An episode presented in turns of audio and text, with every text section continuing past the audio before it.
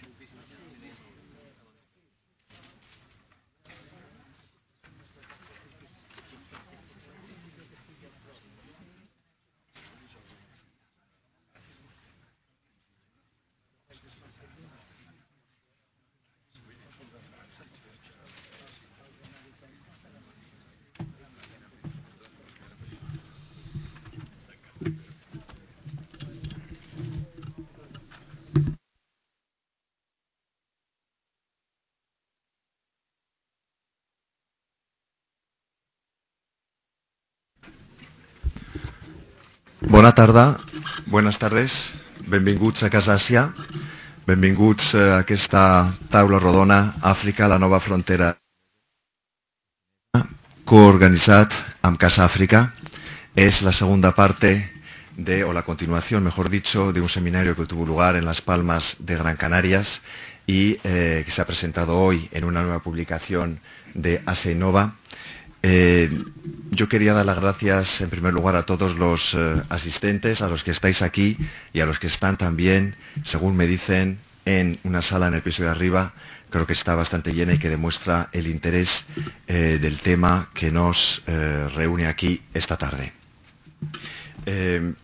Quiero aprovechar estas palabras para dar también la bienvenida a mi compañero y amigo Alfonso Ortiz. Él es el eh, director de una institución gemela y hermana de esta. Es el eh, director de la Casa África, con sede en Las Palmas de Gran Canaria. Y eh, aprovechamos esta ocasión para prestarle esta tribuna para hacer su presentación ante la sociedad catalana.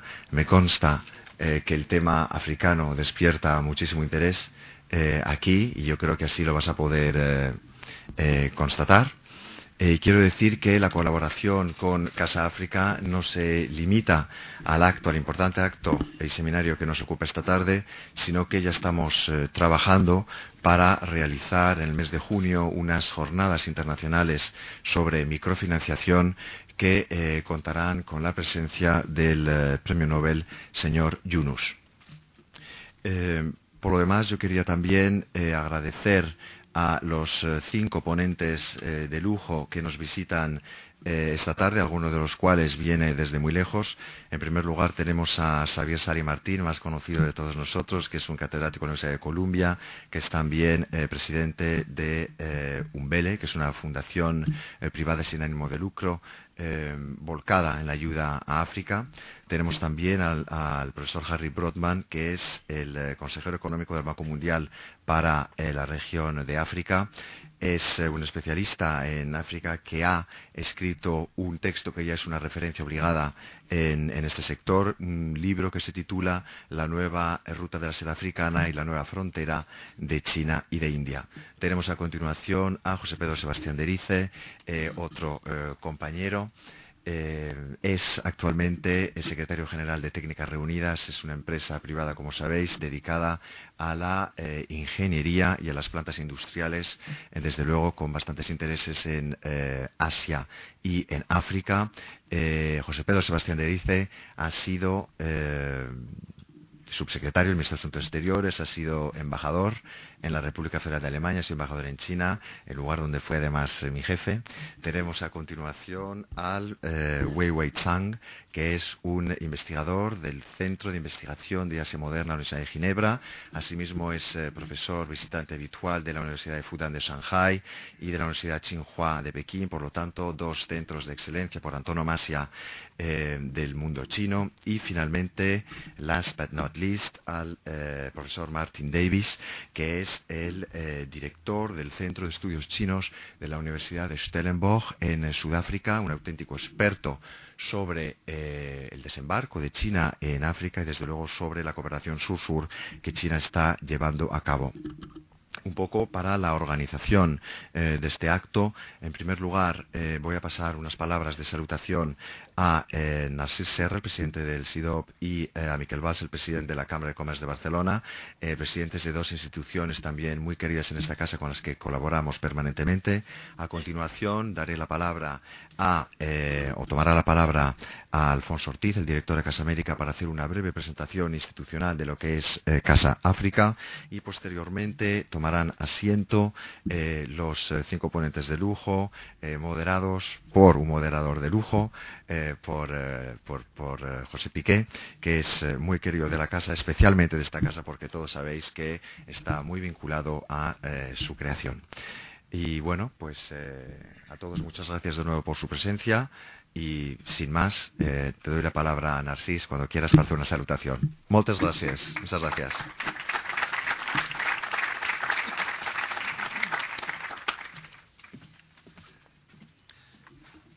Bien, bona tarda a tothom, buenas tardes a todos.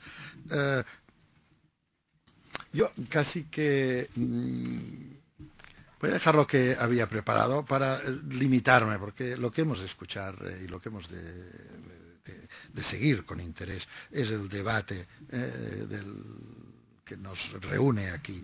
Pero no quiero dejar de decir que mm, hay que felicitarse. Me dirán que no soy modesto porque voy a incluir en la felicitación a la Fundación CIDOP entonces eh, de alguna manera me felicito a mí mismo. Pero no es verdad. Felicito sobre todo a Casa Asia, a la Cámara de Comercio que sabe estar en esa red de debate que se está creando en Barcelona y creo que en España sobre temas internacionales.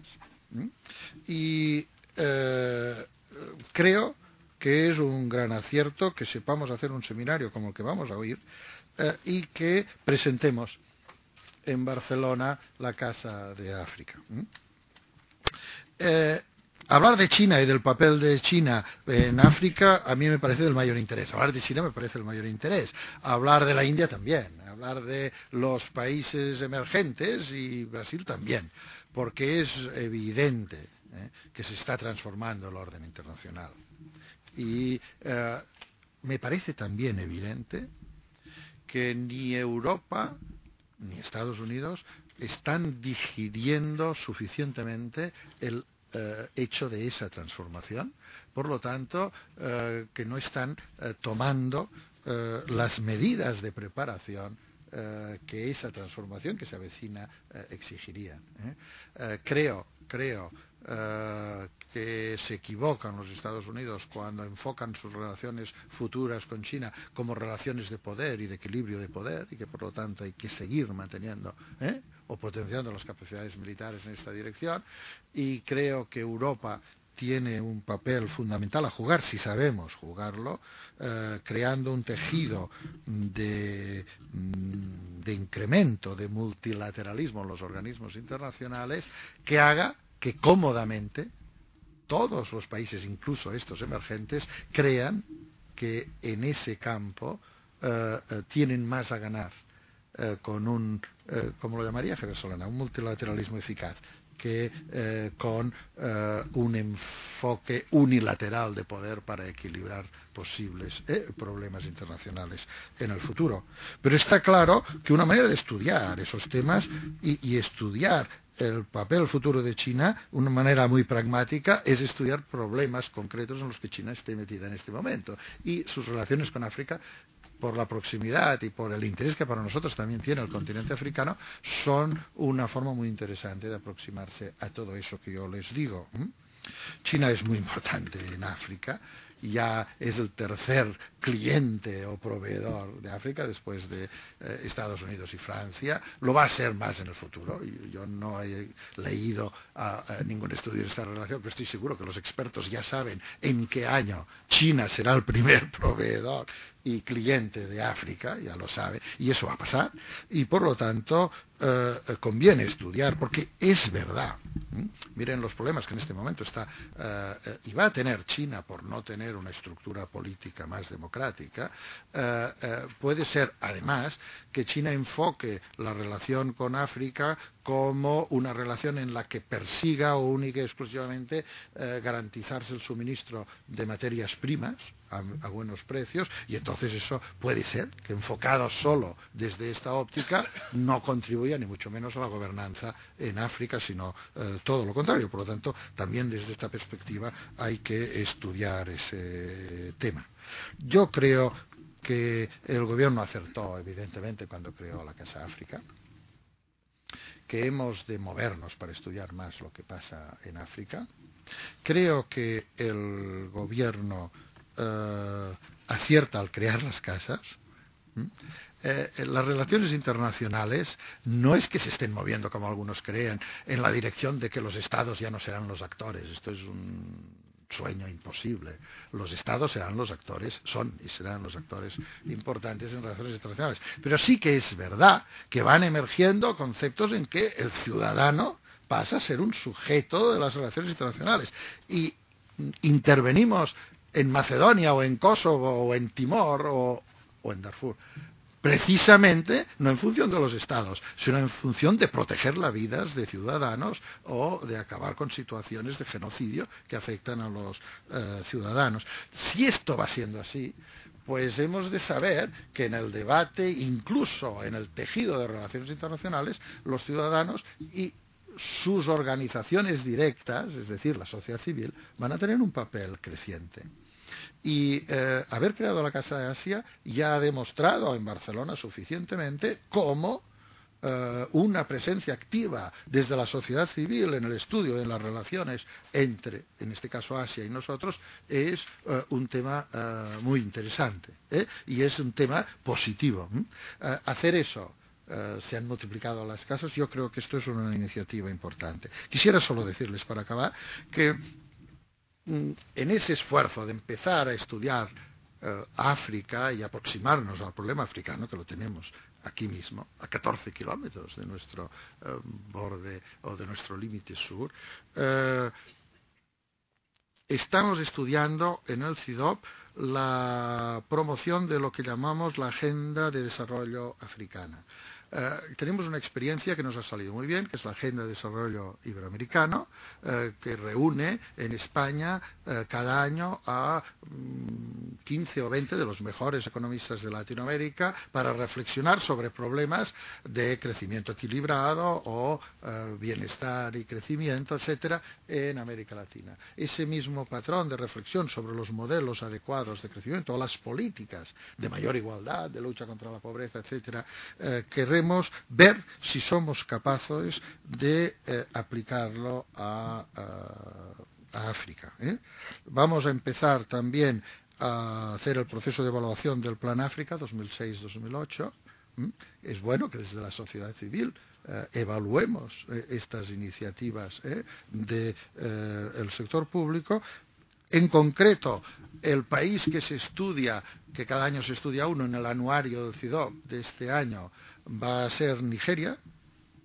Y eso también nos permitirá empezar unos contactos incluso eh, con el gobierno de Nigeria. Vamos a hacer un seminario eh, sobre procesos de eh, reconciliación posbélica en el África subsahariana. Empezamos también pues a movernos en esa dirección. En ese movimiento queremos estar plenamente conectados con las redes de instituciones públicas y privadas que están haciendo esto mismo, porque no tiene sentido que lo pensemos como entidad aislada. lo único, he dicho que, por ejemplo, el país del anuario va a ser Nigeria el anuario del CIDOP desde hace cinco o seis años es una colaboración también con la Cámara de Comercio y ya casi no se podría pensar ni su presentación de forma. Eh, em, hay que estar pensando en red y no en una institución encerrada en sí misma y por lo tanto yo lo que quisiera es eh, decir que estoy muy satisfecho de poder estar en este acto, en este debate, pero además en el acto de presentación de Casa África. Quiero felicitar a Casa Asia está manteniendo la actividad eh, eh, en nuestra ciudad, en este campo, de forma muy intensa y muy interesante. Y permítame, y en este caso también quiero felicitar a la Cámara de Comercio, porque hace años la Cámara de Comercio hubiera pensado que esto es para intelectuales. Eh, hoy ya piensa que le interesa. Y esto es una cosa muy importante, es un cambio muy importante en favor de la Cámara de Comercio. Muchas gracias.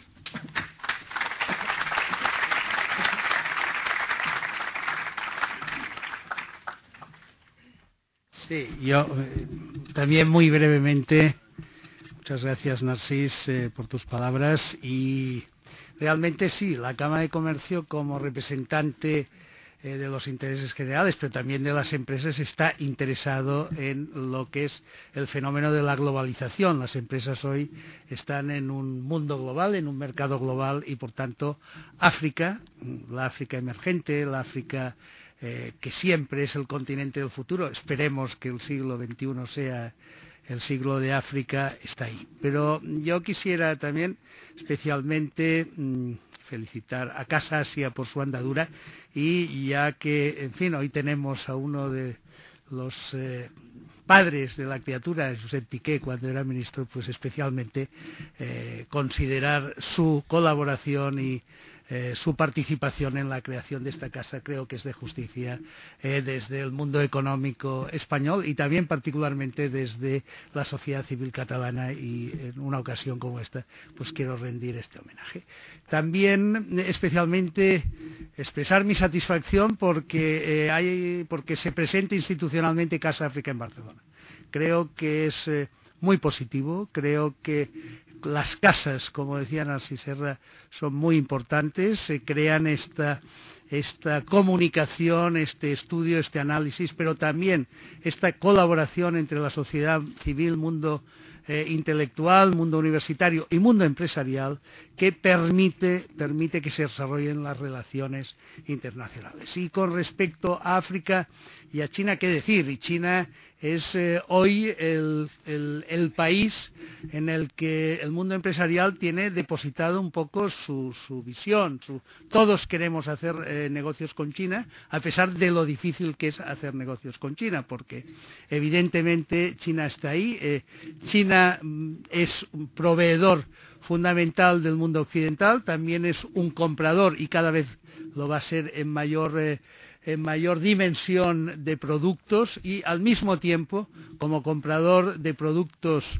hoy de materias primas, está está realizando un papel, yo creo que fundamental en África y también nos está enseñando una nueva manera de hacer las cosas, es decir, con una colaboración, con un compartir, con una cultura un poco diferente de la cultura occidental. Y creo que es muy interesante profundizar en, estos aspectos y también, pues cómo no, aprovechar hoy que tenemos al profesor Sala Martini que escribió un artículo interesantísimo el otro día sobre esta África, un poco sobre esta visión de eh, las democracias emergentes y esta visión de el salto de que a lo mejor se ahorren algunos pasos en la evolución eh, pasando a, un estadio más avanzado en las, tecnologías de la comunicación, puede ser muy interesante escuchar a los ponentes verdaderos. Yo creo que hoy eh, protagonistas de esta tarde y simplemente felicitar también a Casa Asia y a su director,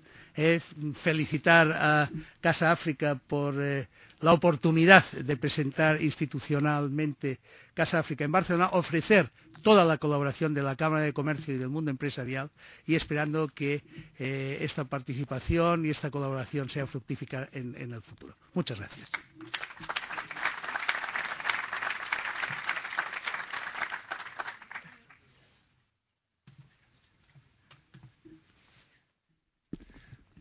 Muy buenas tardes. En primer lugar, tengo que empezar por, una serie de agradecimientos en primer lugar, a esta casa, a esta institución, a su presidente actual, a su presidente anterior, por varios motivos. Primero y más inmediato, por habernos invitado a estar hoy aquí presentes, a interferir un poco en el programa de hoy, que en realidad es este.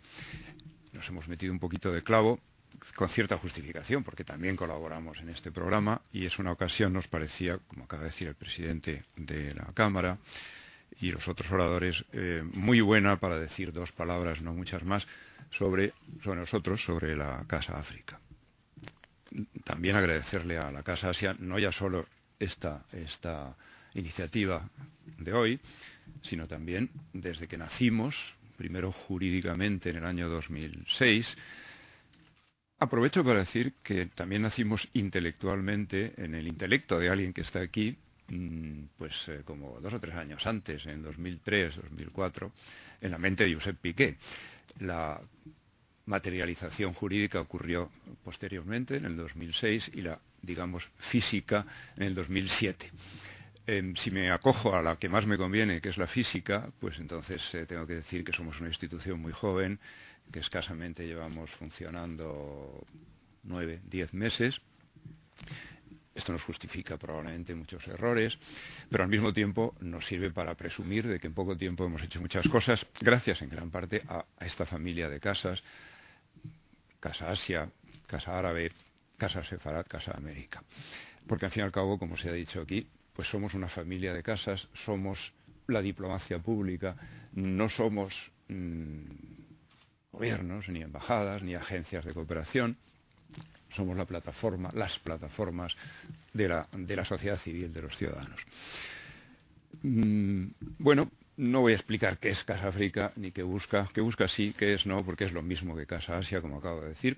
Sí debo decir que tenemos la sede principal en Las Palmas. Digo principal porque, aunque no estemos pensando en, expandirnos todavía, antes nos tenemos que consolidar, pero sí estamos ya iniciando la creación de contactos, redes eh, de colaboración en otras áreas de España, de la península y entre ellas, y muy prioritariamente, por eso estamos aquí hoy, Barcelona, Cataluña. Los que nos hemos dedicado a los temas africanos, en España, gente heroica, si la hay, sabemos muy bien que Cataluña es uno de los, uno de los generadores de africanismo, los, los, por decir un término muy propio de esta casa, los gurús del, africanismo español, pues son catalanes. Luego hay otras escuelas en Madrid, en Salamanca, etcétera, pero hay que reconocer las cosas y es así. Luego, estar aquí es para nosotros especialmente mm, honroso y satisfactorio. Nosotros mm, buscamos también, aun siendo lo mismo que las otras casas, una imagen de marca. Y pensamos que nuestra imagen de marca, dedicándonos al área del mundo a la que nos dedicamos, pues no puede ser otra que la de la lucha contra la pobreza, la cooperación, la, cooperación sobre todo social para el desarrollo y sobre todo social, que son los grandes problemas que afectan al África, principalmente a la África subsahariana. Entonces desarrollamos actividades en tres, cuatro, cinco ámbitos, cultural, cooperación, económico, etcétera, pero nos hemos marcado dos, eh, líneas transversales que están siempre presentes en todas nuestras actividades. La primera es esta que acabo de decir, la lucha contra la pobreza, la lucha por, sacar a, los países, a los pueblos africanos de, un subdesarrollo tan injusto como que se produce en países, como sabemos, con grandes recursos, la mayoría de ellos, eh, naturales y estratégicos. Y el otro mm, condicionamiento o, la otra perspectiva eh, transversal es la de la mujer. La mujer africana, eh, sabemos, los que hemos vivido en África y los que han estudiado los temas africanos, es un elemento estratégico en esa lucha contra la pobreza. En todas nuestras actividades esa perspectiva está también presente. En el ámbito cultural en el que desarrollamos, no voy a explicar lo que hemos hecho hasta ahora, creo que hemos repartido un pequeño informe donde hay un poco más de detalle en el ámbito cultural también aplicamos el nuevo discurso de la cooperación internacional y de la cooperación española que entiende la cultura como un elemento estratégico para el desarrollo. Hemos hecho eh, muchas actividades culturales, pero yo me gustaría subrayar una en especial, que es, eh, de tipo formativo y de tipo estratégico, que es la, formación de gestores culturales. Hay, que, vender, y quién mejor que ellos, el producto cultural africano, entendido como elemento de creación de empleo y desarrollo. En el ámbito mm, económico, seguimos también esa línea y nos apoyamos sobre todo en lo que dicen los propios africanos. A veces hay, un debate entre los conceptos de la cooperación, la ayuda al desarrollo y el de la cooperación económica o el mundo empresarial. Creemos que, en el mundo que vivimos no hay ni tiene por qué haber esas, dicotomías y esas confrontaciones de estrategias. La empresarial como opuesta a la, ayuda al desarrollo, a la cooperación. Y los propios africanos nos lo dicen. En Nepal, la Unión Africana, los organismos subregionales hablan de tres, cuatro factores clave para que los países africanos salgan del subdesarrollo. Uno es la integración regional, pero el otro tiene conexión con lo que digo. El otro es la creación de empresas propias que generen empleo. Esa es la palabra clave que utilizan los propios africanos. El tercer elemento que nos reclaman es el comercio la apertura de los mercados, la intensificación de la inserción internacional comercial de los países africanos. Y el cuarto, que lo compartimos y a veces se lo, recordamos, es el de la seguridad jurídica, condición básica para que funcionen los otros tres elementos. esos cuatro elementos, evidentemente, no son contradictorios con una ayuda al desarrollo, con una cooperación técnica o social. Al contrario, creemos que se, interactúan y se potencian unos a otros. Y no me quiero alargar mucho porque, como decía, el tema principal es China y África. Pero sí quiero señalar el otro elemento que nos importa mucho, el de la perspectiva de género, el papel de la mujer africana. Y ahí quiero recordar, quiero informar, que hemos firmado a través del Gobierno español, de la Agencia de Cooperación, unos acuerdos con Naciones Unidas, con el Fondo de Naciones Unidas para la Mujer, en virtud de los cuales se ha instalado en la Casa África, en Las Palmas, un secretariado permanente de UNIFEM y de la Red de Mujeres Españolas y Africanas que se creó hace tres años en Mozambique. Desde ahí hemos organizado ya con UNIFEM, con el Instituto de la Mujer, cursos de formación para jóvenes africanas, cursos sobre liderazgo para algunas mujeres que ya lo ejercen, pocas, pero algunas, y recientemente también un congreso, un foro hispano-africano de mujeres empresarias. Vamos a colaborar en el próximo congreso o foro de la red de mujeres que tendrá lugar en mayo en Niamey, en Níger. Y hoy mismo Aquí, en Barcelona, en esta casa, hemos firmado un convenio con FIDEM, con la Fundación Catalana para, Internacional, para la mujer emprendedora, para colaborar eh, también en proyectos conjuntos de formación de mujeres empresarias, eh, interconexión de esas eh, redes y esas capacidades. Y bueno, no me voy a extender mucho más porque eh, esta casa generosamente me da todavía cuatro o cinco minutos y he pensado que sería mejor hacer una pequeña presentación visual en la que se vea que lo que acabo de decir es verdad y que la Casa África existe y la vamos a ver en la pantalla y alguna gente que se pasea por ahí y hace como que trabaja y hace actividades y, y se ve que, como digo, no es una realidad meramente virtual. Muchas gracias a todos y simplemente, como se ha dicho aquí, pedir pedir la colaboración de los africanistas, eh, tanto los académicos como, los empresariales de, Barcelona, de Cataluña. Somos una red y trabajamos en red, como se ha dicho, y pido esa ayuda. Y si me permiten, para terminar, una mínima nota personal, pues mi satisfacción por reencontrarme con dos personalidades aquí. Eh, José y Serra, que han sido mis jefes en sus respectivos gobiernos. Y muy grato para mí reencontrarme con ellos eh, de nuevo, juntos, todos en, esta, en estas lides. Muchas gracias a todos y ahora creo que vamos a ver una pequeña película que no es Las minas del rey Salomón, solo dura cuatro minutos. Gracias.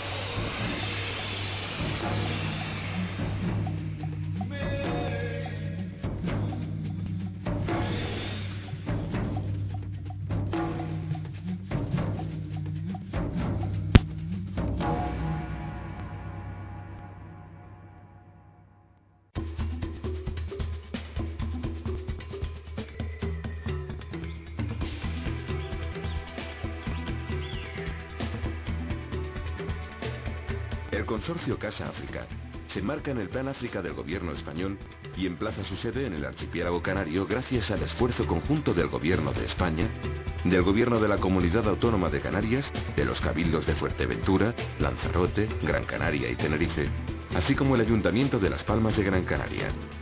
Su objetivo principal es convertirse en un foro abierto a las ciudadanías española y africana para potenciar el diálogo entre culturas, así como en catalizador del africanismo español.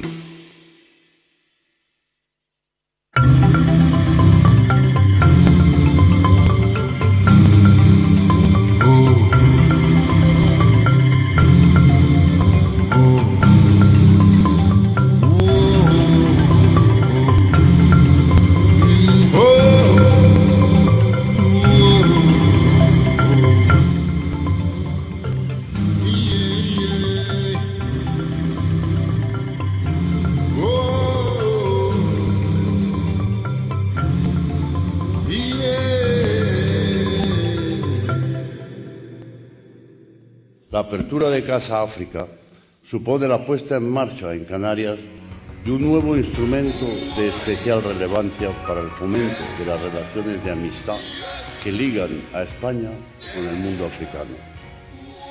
En installant ici à Las Palmas une maison de l'Afrique, le gouvernement espagnol ravive des valeurs trop souvent orphelines des temps modernes, l'amitié entre les peuples la recherche d'une compréhension mutuelle de leur culture, le respect, l'estime réciproque et la tolérance qui ont toujours fondé l'amitié.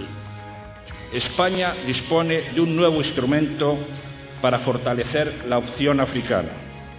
Dispone de una nueva institución para ejercer su responsabilidad en un sistema de relaciones internacionales emergente, donde la diplomacia pública desempeña un papel protagonista en la escena global. Esta institución que hoy comienza oficialmente su andadura va a servir al entendimiento en todos los campos posibles, desde la economía hasta la cultura, pasando por la cooperación o el fomento del diálogo y la corresponsabilidad.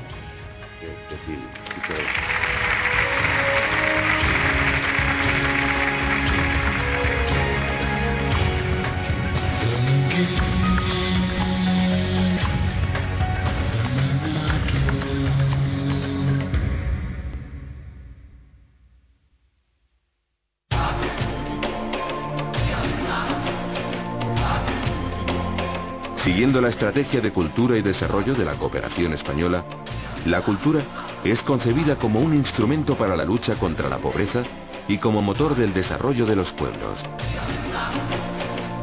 Casa África está comprometida en la lucha para la erradicación de la pobreza y en la consecución de los objetivos del milenio, en línea con el Plan Director de la Cooperación Española, y trabaja en colaboración con la Agencia Española de Cooperación Internacional para el Desarrollo y con instituciones internacionales, autonómicas y locales, así como con organizaciones no gubernamentales para el desarrollo.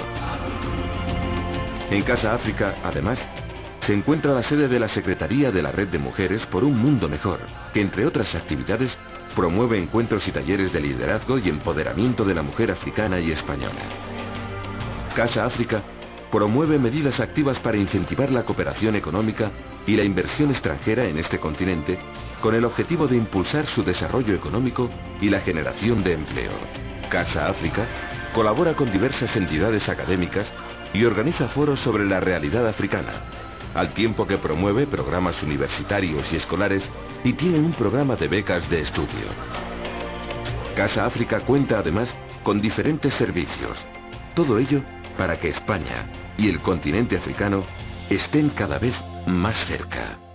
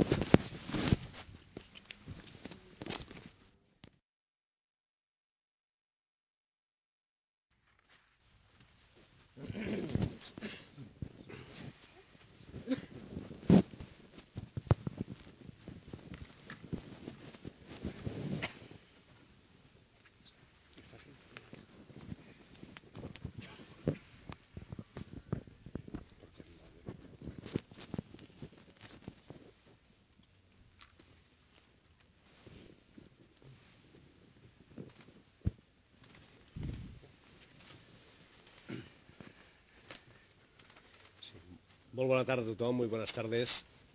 Gracias por su presencia.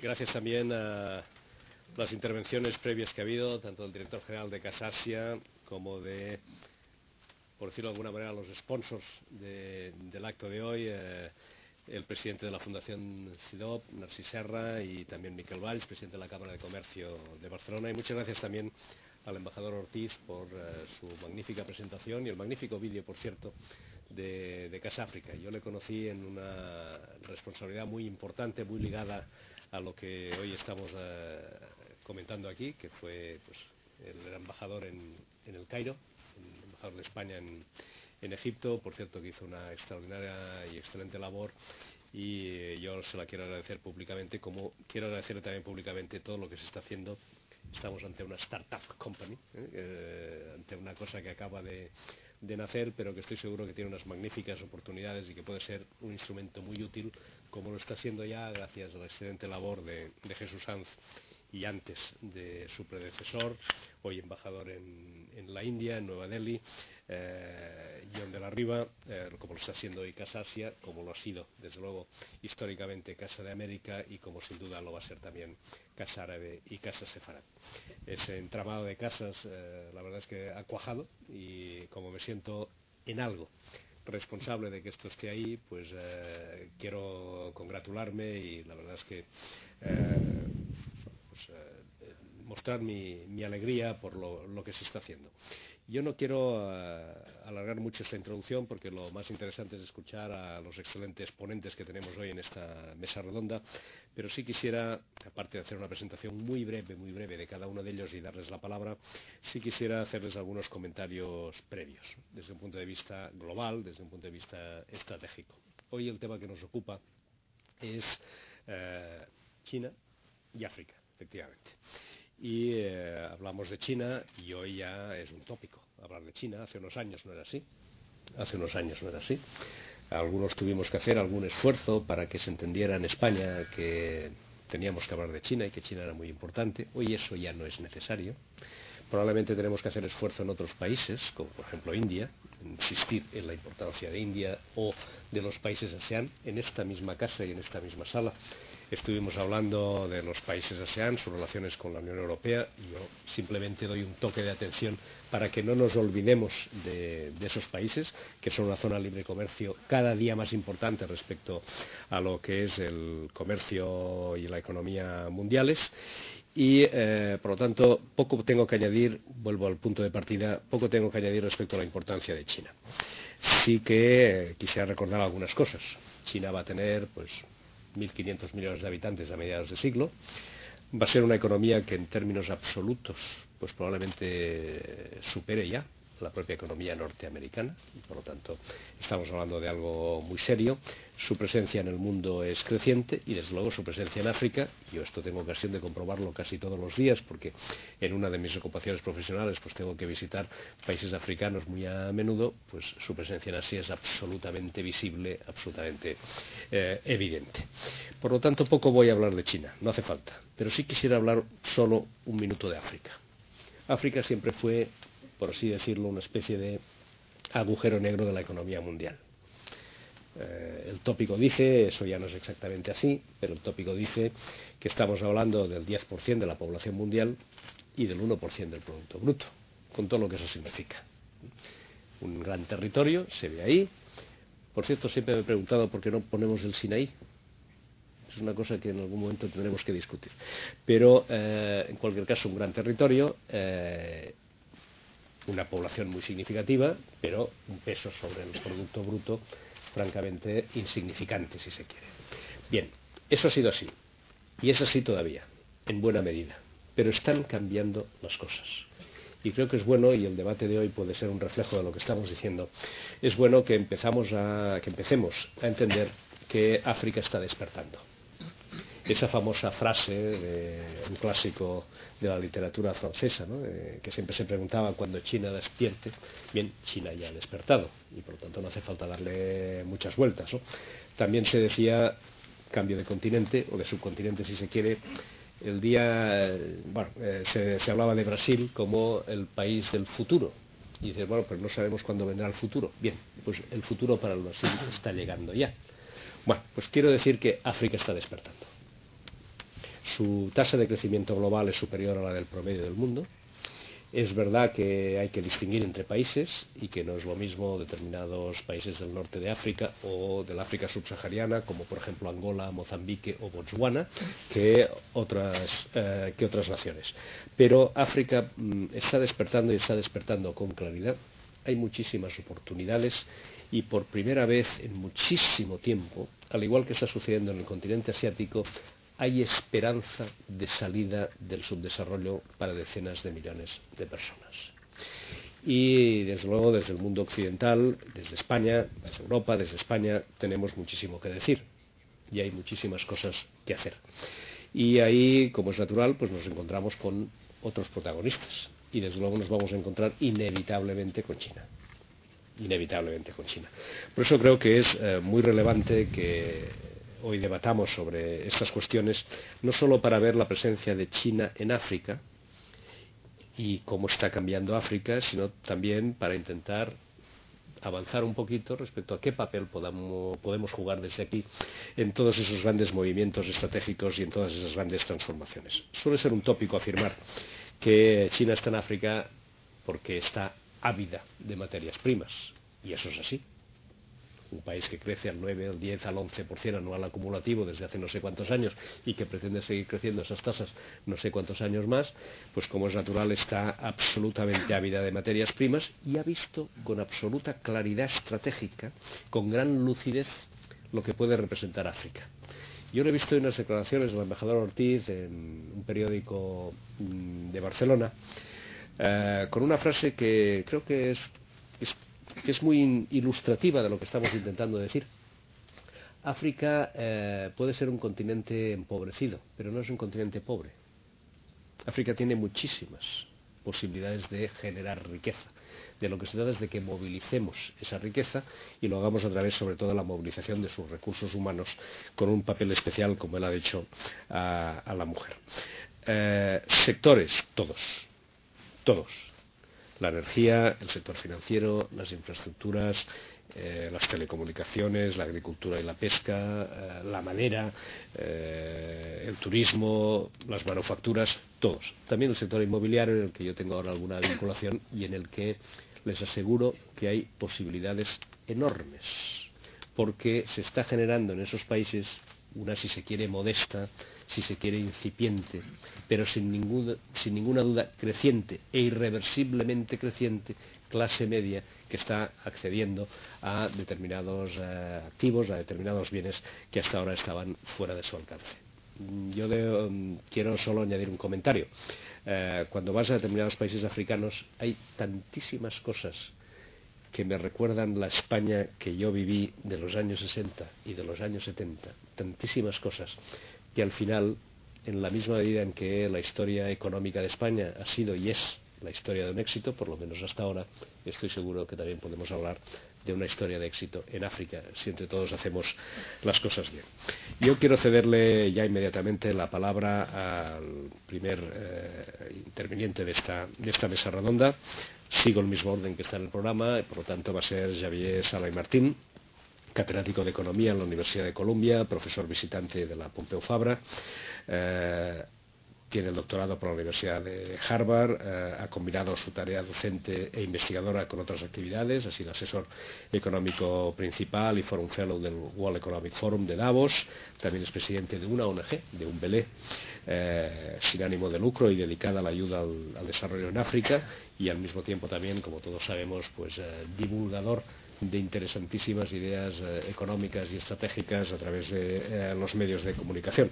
Ha recibido muchos premios y condecoraciones de prestigio, entre los cuales el premio Juan Carlos I de, Economía en el año 2004 y, por lo tanto, autoridad absolutamente indiscutible para que eh, nos hable del tema que hoy nos ocupa. Yo, antes de cederle inmediatamente la palabra, si quiero, dada la hora, pedirles a los miembros de este panel que utilicemos entre 10, 12 minutos como máximo para una primera ronda de intervenciones. Después intentaríamos abrir una, también una ronda de, interpelaciones mutuas en función de lo que cada uno haya dicho para dejar después margen también a las intervenciones desde, desde la sala. Doctor Sala y Martín tiene la palabra. Muchas gracias. Um, agradezco la iniciativa de, de, esta organización de, hacer un debate o de, de, hablar sobre África y sobre todo de hablar sobre África y economía. Porque supongo que esto de, África y China quiere decir implicaciones económicas de, China en África, ah, porque normalmente cuando se habla de África demasiado a menudo, es decir, casi siempre se habla de pobreza, de sida, de guerras, de, todos los males terribles. Ah, y, esto es un gran problema para África porque, nunca se habla de economía.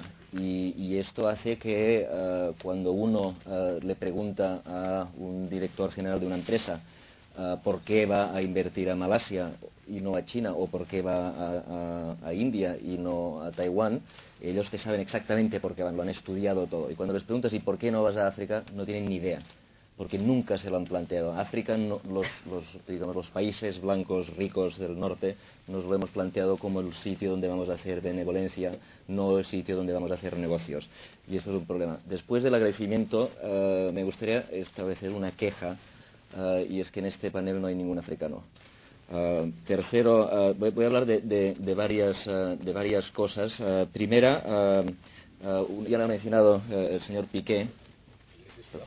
Ah, perdón, Sudáfrica. Eh, okay. Segunda. Eh, perdona, Sudáfrica. Eh, una, una, cosa que he dicho al señor Piqué y que es muy importante, y es que África no existe. África no existe como África. Hablamos de África como si fuera una cosa homogénea y no, y no existe. Eh, porque digamos los países productores de petróleo son totalmente distintos de los países que no producen petróleo, los costeros de los que no tienen eh, acceso al mar, los del norte, los del sur, los, eh, musulmanes, de los cristianos. Hay muchísimas Áfricas distintas y hablar de todas simultáneamente es muy complicado. como si fuera una, unidad, digamos, de descripción, no, lo es y es muy complicado porque las soluciones, los problemas y las soluciones económicas son absolutamente diversas dependiendo de, del país exactamente que estemos hablando. Dicho esto, yo voy a hablar de África como si fuera una unidad. Ah, y digamos si miramos ah, ah, la historia reciente de África desde independencia hasta ahora diríamos que económicamente ha sido un enorme fracaso en general, ¿eh? con excepciones, eh, un enorme fracaso hasta a mediados de los 90 y eh, una pequeña, incipiente historia de éxito eh, desde el 95 hasta ahora. La pobreza se ha reducido bastante rápidamente desde el, uh, desde el 95 hasta ahora. El crecimiento ha sido sostenido 12 años seguidos, cosa que no pasaba nunca, no había pasado nunca desde la independencia. digamos, las cosas parece que están, están yendo bien. No, digamos, no se vende como una, una cosa positiva, y esto es una queja que yo tengo, la gente siempre habla de los, eh, millennium, los, objetivos del milenio, ah, creo que los objetivos del, milenio deberíamos olvidarlos. Ah, porque son, digamos, transforman sistemáticamente una cosa positiva en una cosa negativa. O sea, cuando hablamos de economía en foros mundiales, de qué es lo que está pasando en África, sistemáticamente nos dice se están quedando atrás en los objetivos del milenio. Asia los está cumpliendo, el sur de Asia lo está cumpliendo, todo el mundo lo está cumpliendo, África se está quedando atrás. Y esto esconde la verdad. La verdad es que África lo está haciendo bien. África está reduciendo la pobreza, África está cada vez más educada, África va en la dirección correcta, quizá no a la velocidad del milenio, pero es positivo. Y lo que no hay que hacer es transformar historias positivas en historias negativas. Hay que decir, África está yendo bien, uh, no hay que decir uh, África es un desastre porque se está quedando, se está quedando atrás. ¿Por qué África está cada vez mejor? Uh, aunque insisto, ritmos eh, que quizá no, digamos, que nos gustaría que fueran mucho más altos, eh, pero está yendo mejor por varias razones. Eh, si miramos el número de democracias que existen en África hace 15 años y ahora se ha multiplicado, ha pasado de 3 a 23. si miramos, por ejemplo, la deuda que tenían los africanos hace unos años, que les estaba ahogando, la deuda ha desaparecido. Y no solo los ahogaba, eh, sino que realmente el problema que tenían es que ha sido la excusa que tenían los líderes africanos para no hacer nada. Siempre decían, no, es que la deuda de los ricos hasta que no nos condonen la deuda. Bueno, la deuda ya no existe, la deuda ha, desaparecido, al menos la antigua, eh, porque ahora una de las cosas que está haciendo China es crear más deuda. Eh, digamos, hay, bastantes factores, pero déjenme que, que me concentre en uno, que es la irrupción de China. ¿Eh? muchos factores que afectan el crecimiento positivo en los últimos años, pero hay un factor clave, un factor importante, que es la irrupción de China. Y China tiene muchos efectos sobre África y sobre el resto del mundo. ¿eh? Un efecto importante es, eh, es un mercado enorme, 1.300 millones de consumidores que compran tus productos, ya sean materias primas o productos manufacturados, pero es un enorme mercado. segundo, es un competidor. O sea, muchas eh, empresitas pequeñitas africanas sufren porque hay una empresa china que hace los mismos zapatos o lo mismo textil, lo mismo que sea, más barato. Por lo tanto, tiene efectos también eh, negativos. En África, eh, los efectos de este efecto de, competencia, de la competencia, son cada vez menores. Porque si os fijáis, había traído unos, dibujitos de la, composición de las exportaciones chinas en diferentes productos, ah, ah, pero no hace falta los dibujitos, solo tenéis que ir a casa y mirar qué, productos tenéis y de dónde vienen. Y veréis que hace unos años todos los productos que venían de África pues eran zapatos, eran uh, textil, eran cosas muy simples. Cada vez más, perdón, que venían de China, eh, los, que, uh, los que vienen de China en productos muy simples, pero cada vez más los chinos han, han, han, han hecho lo, lo, que los economistas llamamos, digamos, subir la escalera de la calidad rapidísimamente. Hoy los chinos están produciendo televisiones de plasma, uh, ordenadores, ¿no? la IBM es, es China ahora, Lenovo, las, si abres un ordenador y miras las partes, todo viene de China. es decir, que, digamos, China como competidor cada vez más está compitiendo con los otros países asiáticos, está compitiendo con México, está compitiendo con, con países países que están mucho más avanzados y no con, africanos que se han quedado, eh, digamos que de momento tienen una, producción un poco más simple. Eh, China es un, es un, eh,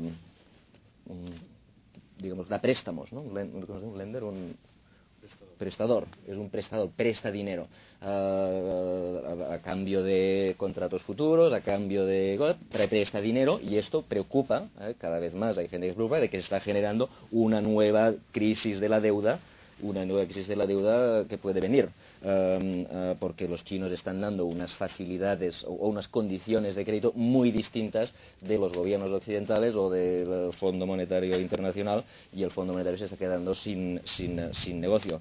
Uh, China es un compañero de inversión ¿eh? los chinos están creando empresas, eh, hay, hay, casi más de mil empresas chinas y no solo empresas chinas en el sector de minerales, empresas de zapatos. ¿eh? Los chinos hemos dicho antes que se iban cada vez más a hacer productos complicados, televisiones de plasma, etcétera, etcétera, y mucha de la producción de, pues, de textil, zapatos y tal, pues pum, lo están trayendo, lo están llevando para África, ¿no?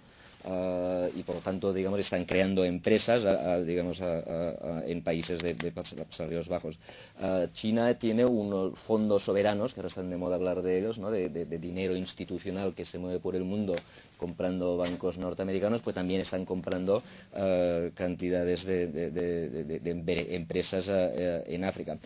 China es un contribuyente a la subida de los precios de las materias primas a diferencia de lo que la gente cree, el aumento de la demanda de, del petróleo no viene de China. ¿eh? el aumento de los precios del petróleo no es culpa de los chinos, pero el aumento de los precios de todo lo demás sí. ¿eh? El, aumento del precio del petróleo viene de Estados Unidos, eh, viene de la demanda americana. Ah, pero el 30% de las, del incremento de la demanda de materias primas desde el 2000 al 2006 viene de China. Por lo tanto, gran parte del incremento de los precios de las materias primas viene de China, lo cual no es necesariamente bueno o necesariamente malo para los africanos. Recuerda que los africanos, eh, digamos, hay, unos países que exportan petróleo, ya les va bien, pero la mayoría no exportan petróleo. Y claro, sí que te sube el precio del estaño, pero te sube el precio del petróleo también. cuando evalúas los costes y los beneficios de toda esta subida de precio, no es verdad que África esté viviendo de, las rentas de poder vender sus materias primas a precios más ah, elevados. Ah, China es un contribuidor de reducir la inflación en todo el mundo hacer productos baratos, pues permiten que mucha gente sustituya productos caros por baratos, lo cual baja los precios de la inflación, los precios, los precios generales, la inflación. Ah, ah, China es un, es, un digamos, ah, está sustituyendo a Sudáfrica y a Inglaterra, no está sustituyendo. Todavía los grandes inversores extranjeros en África, todavía los grandes son Reino Unido y Sudáfrica. ¿eh? las grandes inversiones en el resto de África vienen de Sudáfrica. Ah, pero cada vez más ah, están, los chinos. Y todo esto tiene varias implicaciones importantes. Una es que, ah, digamos, hemos hecho esta reunión aquí y se están haciendo reuniones por todo el mundo porque todo el mundo está diciendo, si los chinos están yendo a África, es que algo pasa en África. Y se están despertando las empresas europeas, se están despertando las empresas norteamericanas. ¿Eh? Ah, una de las cosas que, digamos, yo ya he notado, ya he notado eh, es eh, que los bancos de inversiones y los hedge funds, los, grandes fondos de inversión norteamericanos y europeos, cuando vienen a las escuelas de negocios, vienen a Columbia, cada vez más piden expertos en África, gente que sepa de negocios en África.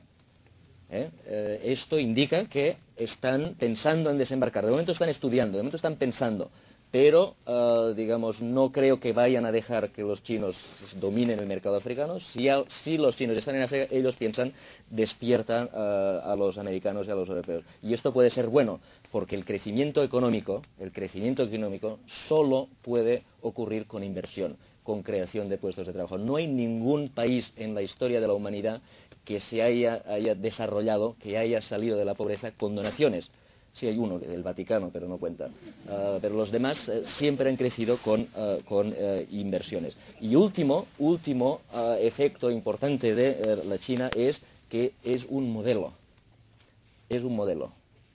de repente, recordad que, en el año 60, cuando África empezó a ser independiente, el primer, el primer país que se hizo independiente fue, fue Ghana en el 57, la mayor parte eh, fueron en el 60 cuando Francia digamos, dejó sus, colonias.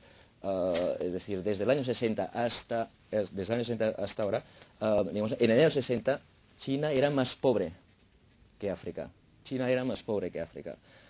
y traía el dibujito de cómo ha evolucionado la renta y cómo ha evolucionado la pobreza y ha sido espectacular lo que ha pasado en China. Pero China lo que ha hecho es decir a los países pobres y en particular a los africanos les ha dicho dos cosas. Primero, se puede conseguir.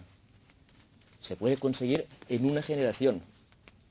En una generación podemos salir de ser más pobres que nosotros y los africanos se comparan siempre. Estaba el otro día en Ghana eh, y ellos, eh, digamos, el año de, 2007 era el 50 aniversario de independencia, que también era el 50 aniversario de independencia de Malasia. Y decían ellos, mira, eh, en el año 57 éramos igual que Malasia. Mira dónde están ellos y mira dónde estamos nosotros.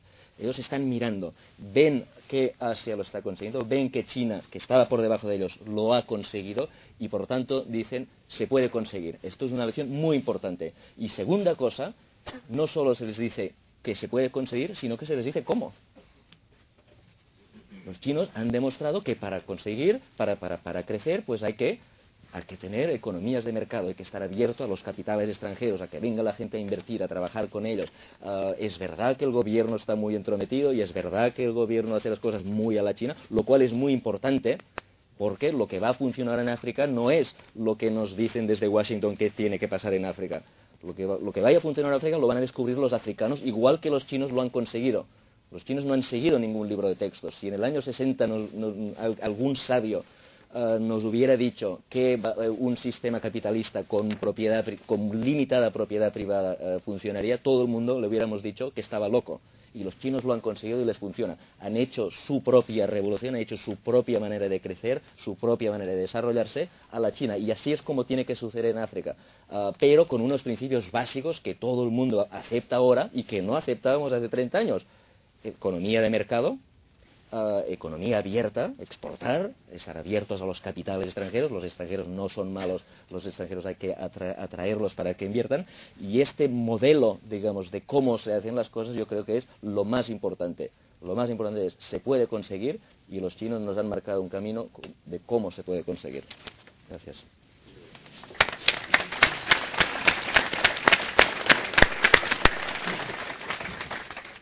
Muchísimas gracias, doctor Sala. Eh, han surgido muchísimos temas, después los, los, repasaremos, pero ahora vamos a seguir con el ritmo del debate para ceder la palabra a Harry Broadman, consejero económico del Banco Mundial para la región de África.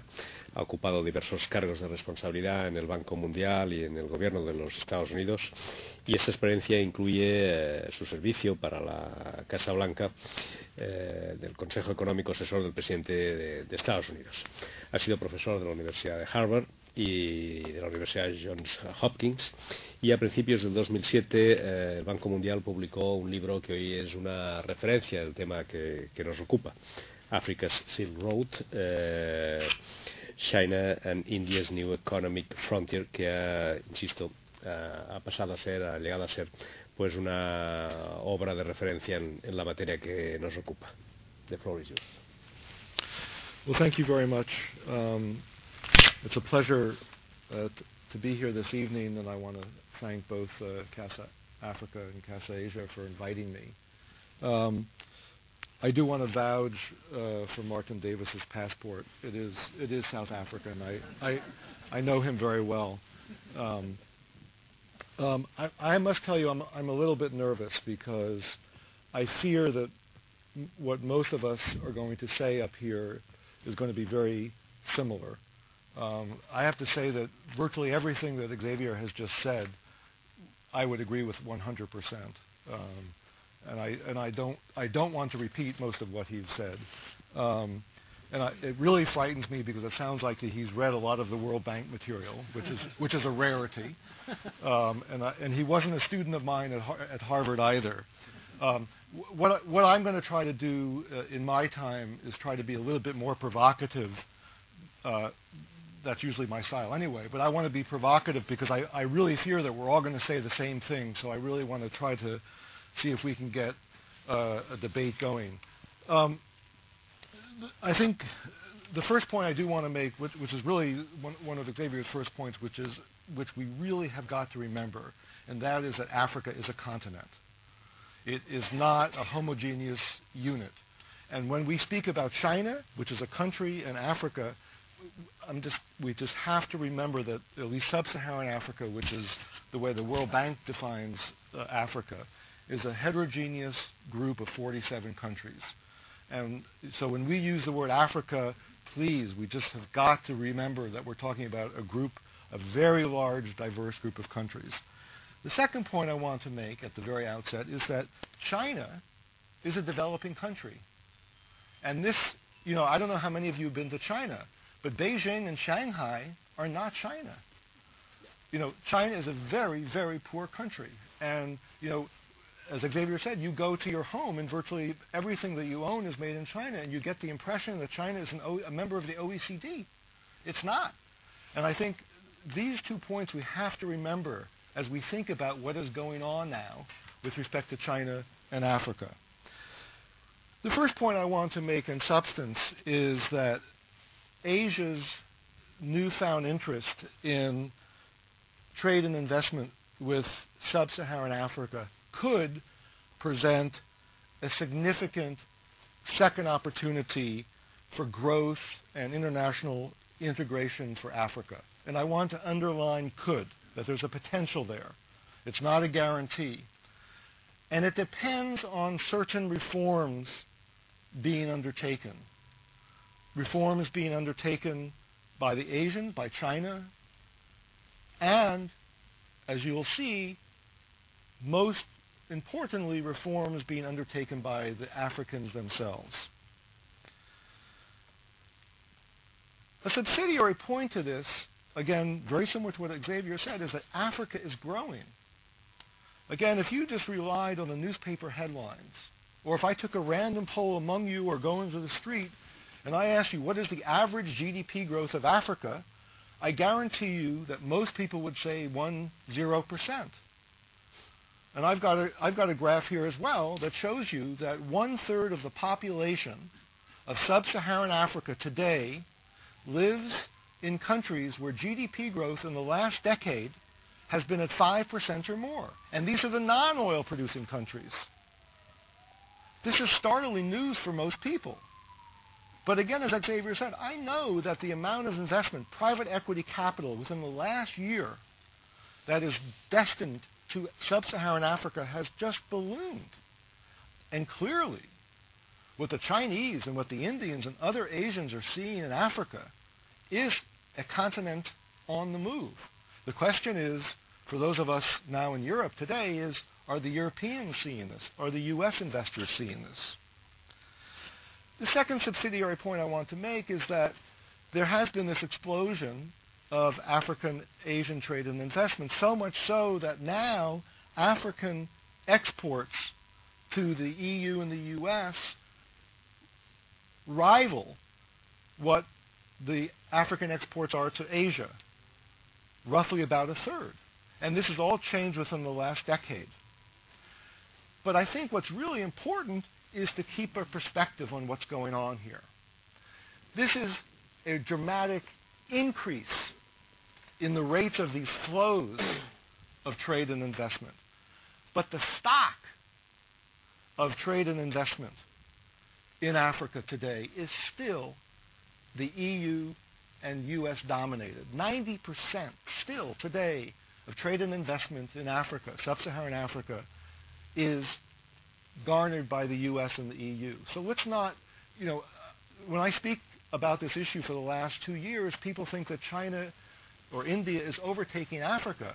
This is still the tail of a dog. And I think it's really important to keep this in perspective. But what is important is that this rate of change is very, very significant. But it's the rate of change, it's not the level. The second point I want to make is that this South-South commerce, this trade and investment among developing countries between China and Africa is about far more than oil. And it's increasingly so about far more than oil and other natural resources. And what I'm trying to show in this book with the data that I've collected from Chinese and Indian firms operating on the ground in Africa is that this holds the potential for Africa to enter into different types of commodities than just simply a raw material producer and to climb the value chain, to actually engage in the export of processed, higher valued commodities. Now, what is the evidence that China and India are investing outside of the oil sector? You can see it in the types of countries that China is investing in in Africa. It's, it's clear in the last two or three years that outside of the oil-producing countries, there are substantial investments by China. And if you look across sectors, China is very active in the telecommunications sector, increasingly so in food processing, in construction, in tourism, in high technology sectors. This shows you, relative to the north-south trade and investment relationships in Africa, that the Chinese have a very different commercial take on Africa. And they are in it for a very different kind of reason than simply extracting natural resources. Yes, to be sure, right now, by value, the vast majority of their investment is in natural resources. But again, if you look at the dynamic trend in the last two to three years, it's outside of the natural resource sector. And as an economist, my job is to look at what the trends are on the margin. And if you roll the camera, you'll see that these trends are outside the natural resources sector.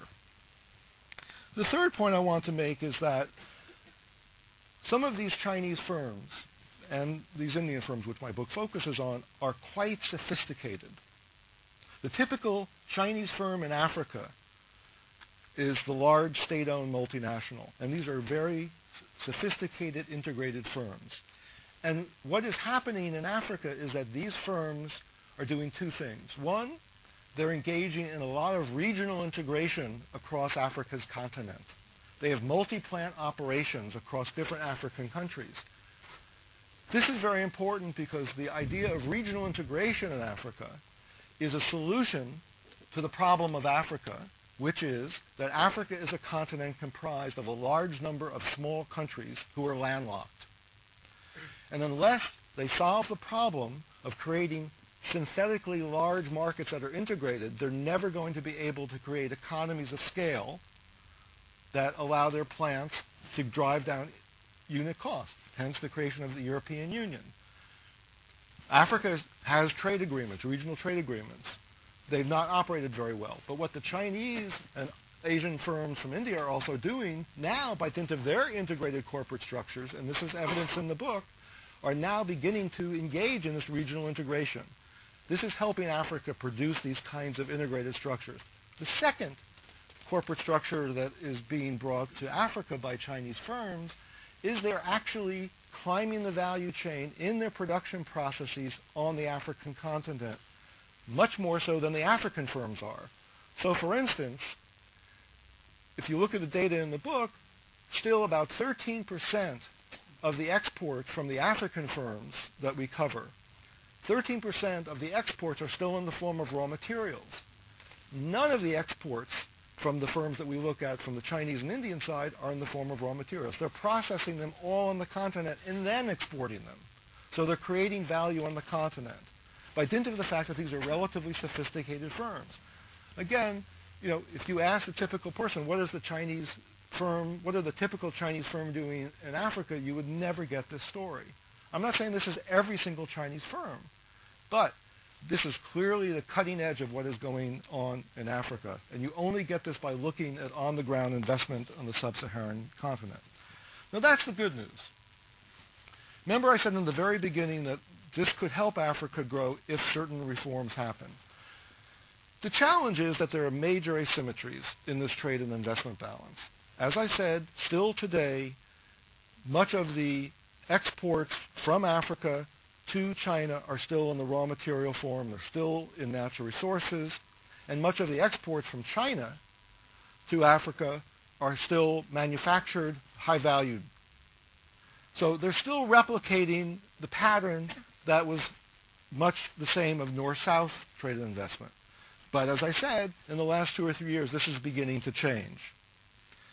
But without these major asymmetries being addressed, the, the kinds of potential benefits that could come to Africa by climbing the value chain, by diversifying outside of raw materials, will not be realized. What are the kinds of reforms, what are the kinds of actions that need to be taken? Well, on the Chinese side, market access needs to be improved. So, for instance, China needs to continue to lower its tariffs for the kinds of commodities, for the kinds of goods and services that Africa can export competitively to China. And particularly pernicious in this regard are what are called escalating tariffs, tariffs that rise when a good is processed more and more. So for instance, it's efficient for a African firm to sell profitably a raw material to China, but if it processes that material in Africa and tries to sell it to China, it can't do so. It's prohibitively expensive because the tariff rises. So there's a market access problem that China needs to tackle. This is South-South protectionism, plain and simple. It's not unique to China. There are other developing countries in Asia, Latin America that Africa needs to deal with. But the major reforms have to do with Africa. And this has to do with the lack of competition in African markets. The typical African market is not structurally competitive. There's oligopoly power. Very few firms occupy the typical domestic market. Governance is a huge problem in Africa. The lack of flexibility in labor markets, the lack of flexibility in financial markets, the lack of infrastructure, these are all what I call behind the border reforms, domestic reforms in Africa. For Africa to leverage, indeed exploit, the newfound interest in China, in Africa, they need to take care of these behind the border reforms to actually leverage these kinds of reforms. The Chinese will be willing to deal with Africa, unlike the North. These are developing countries dealing with developing countries. But the Chinese have a huge agenda, and the Africans have a huge agenda in front of them, these domestic kinds of reforms. And what's particularly interesting when you look at the, the tally of the kinds of reforms that are needed to, to leverage this, the trade policy, the typical orthodox Washington consensus types of reforms, the trade policy forms are actually pretty insignificant. It's not a question of lowering tariffs much anymore. It's more of these competition, governance, labor markets, financial sector kinds of issues. These are tough reforms. These go to the vested interests behind the border. These are not the kinds of reforms that normally you think have to do with international competition. But for Africa to really exploit the advantage that China brings to it, it's got to tackle these kinds of reforms. Finally, there's clearly a role, I would be remiss if I didn't mention this, there's clearly a road, role for international partners, including the World Bank, including the EU, bilateral donors, and the like. It's not just up, up to Africa, it's not just up to the Chinese. And we have a role in terms of technical assistance. Bilateral donors, I think, have a role in terms of funding, infrastructure, and the like. And I think part of these kinds of venues are really important, I think, to recognize that there can be extremely positive synergies from capitalizing on Asian trade and investment in Africa and to help Africa deal with some of these really thorny behind the border problems. These are expensive problems to deal with. They can use technical assistance to get them right. Thank you very much.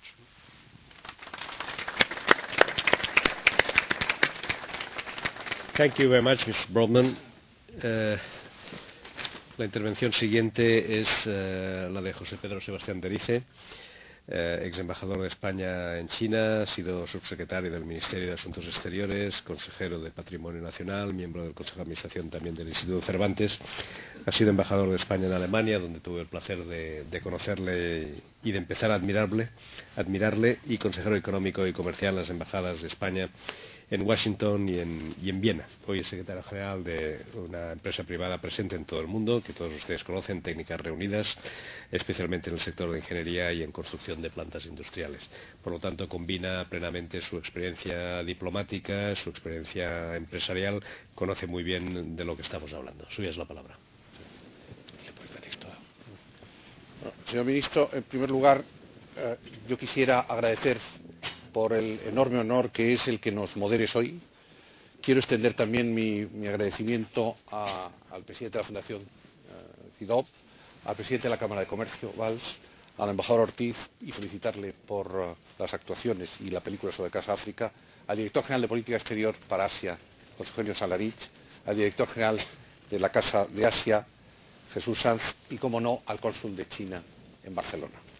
Yo había preparado una presentación en PowerPoint porque creía que íbamos a tener PowerPoint y había puesto la primera figura, el típico león que hay en la ciudad prohibida de Pekín, porque eh, es representativo de lo que a veces, cuando se habla de la estrategia exterior de China, se siente ante ello, que es un gran león con una mano sobre una bola que alguno puede interpretar que es el mundo.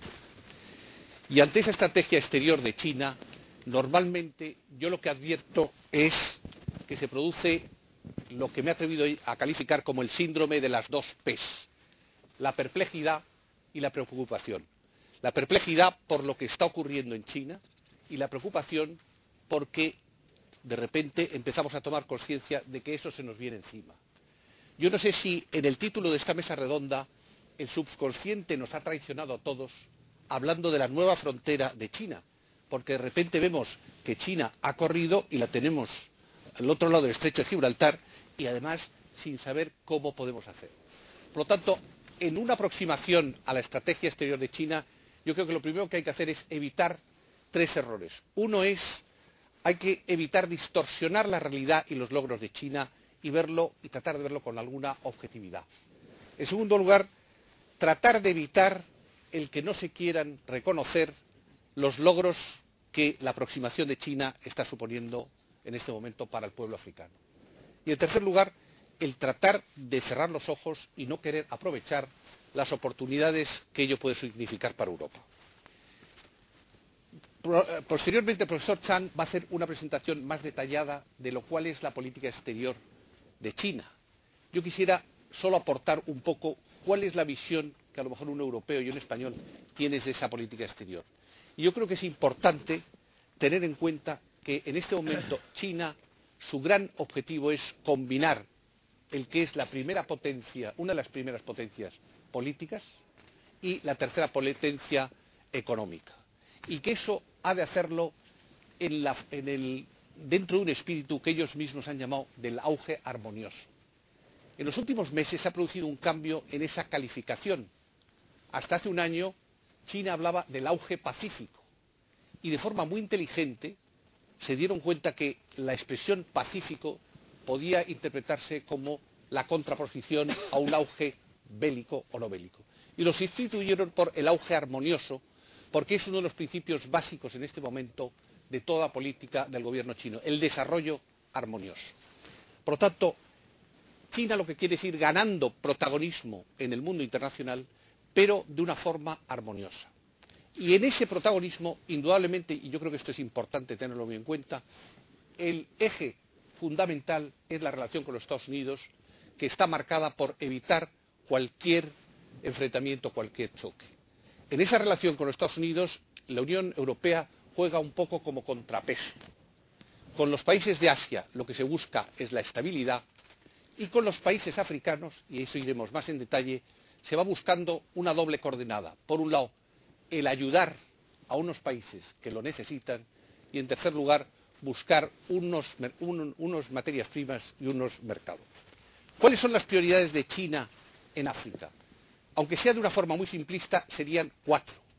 La primera, que a lo mejor nos puede sorprender a los no, a los europeos, es el tema de una sola China. En China está siempre centrada en tratar de evitar cualquier movimiento de reconocimiento de la independencia de Taiwán o de relaciones diplomáticas con Taiwán. En este momento hay cuatro países africanos que mantienen todavía relaciones diplomáticas con Taiwán. El segundo objetivo, que es muy importante para China, es tratar de buscar un grupo de amigos, de países amigos, que apoyen sus posiciones tanto dentro de los organismos internacionales como en los organismos internacionales, como en la opinión pública. El típico caso es cuando la Comisión de Derechos Humanos de Naciones Unidas hable una, entre comillas, un expediente de investigación sobre China, es el apoyo de esos países africanos el que consigue evitar que eso avance.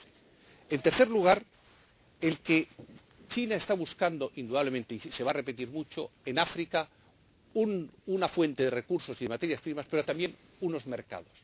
Y por último, y este es un punto que yo creo que no podemos olvidar, sobre todos españoles por la presencia de Canarias, está buscando una estabilidad internacional porque uno de los temas que más le preocupa a China es la seguridad en las líneas y en las rutas marítimas.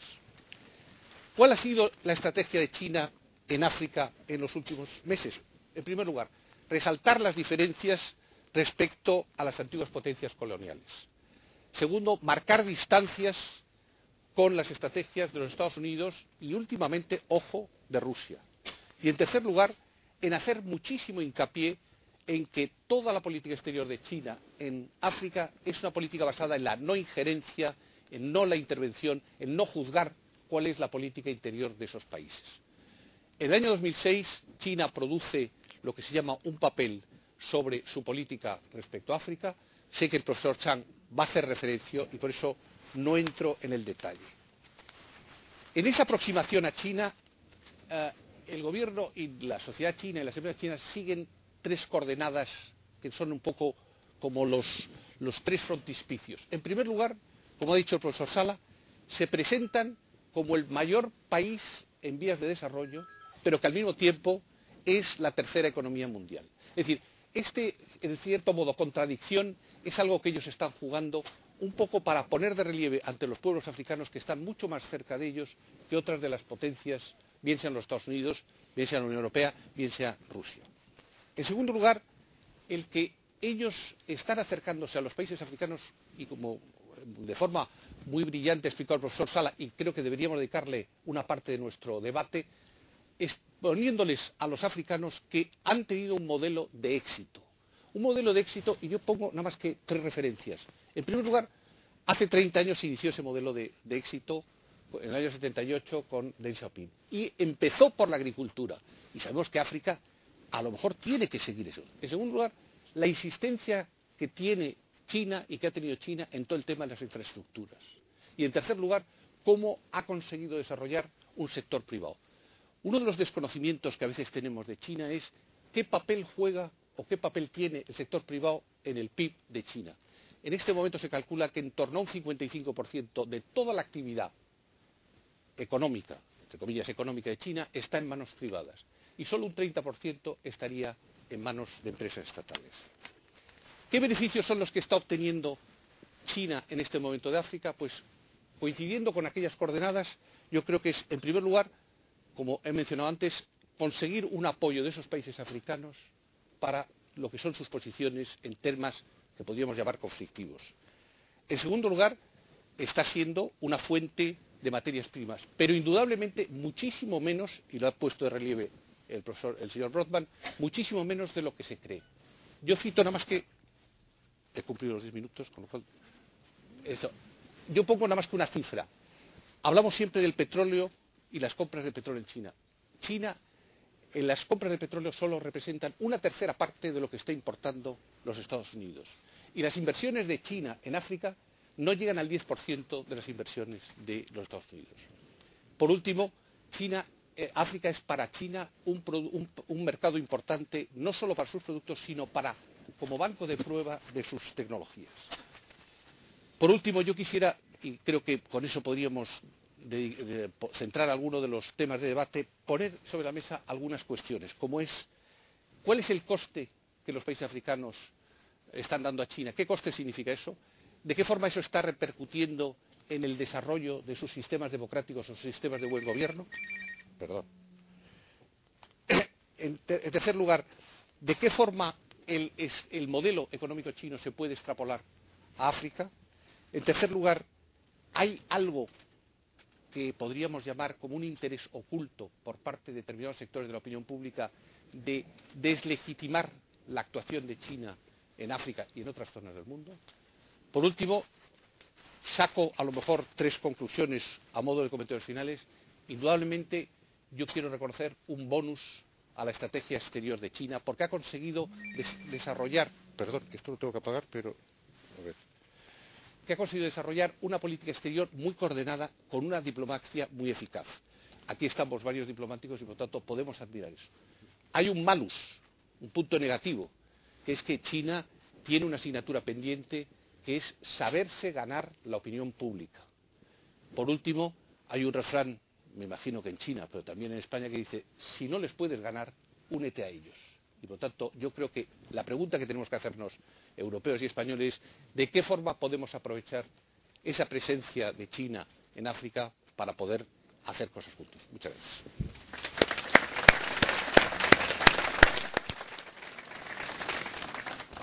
Muchas gracias, José Pedro. También han surgido muchos temas que probablemente después tengamos la ocasión de, de comentar. Le paso la palabra a Bai Bai Zhang, eh, investigador de Modern Asia Research Center en Ginebra.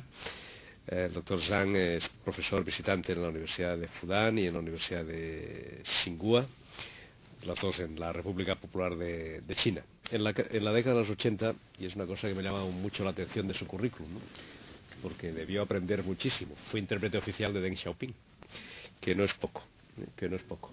Y una de sus últimas publicaciones es, se titula Transforming uh, China, Economic Reform and its Political Implications. Por lo tanto, también es una persona enormemente autorizada para que hoy nos dé, nos dé su opinión.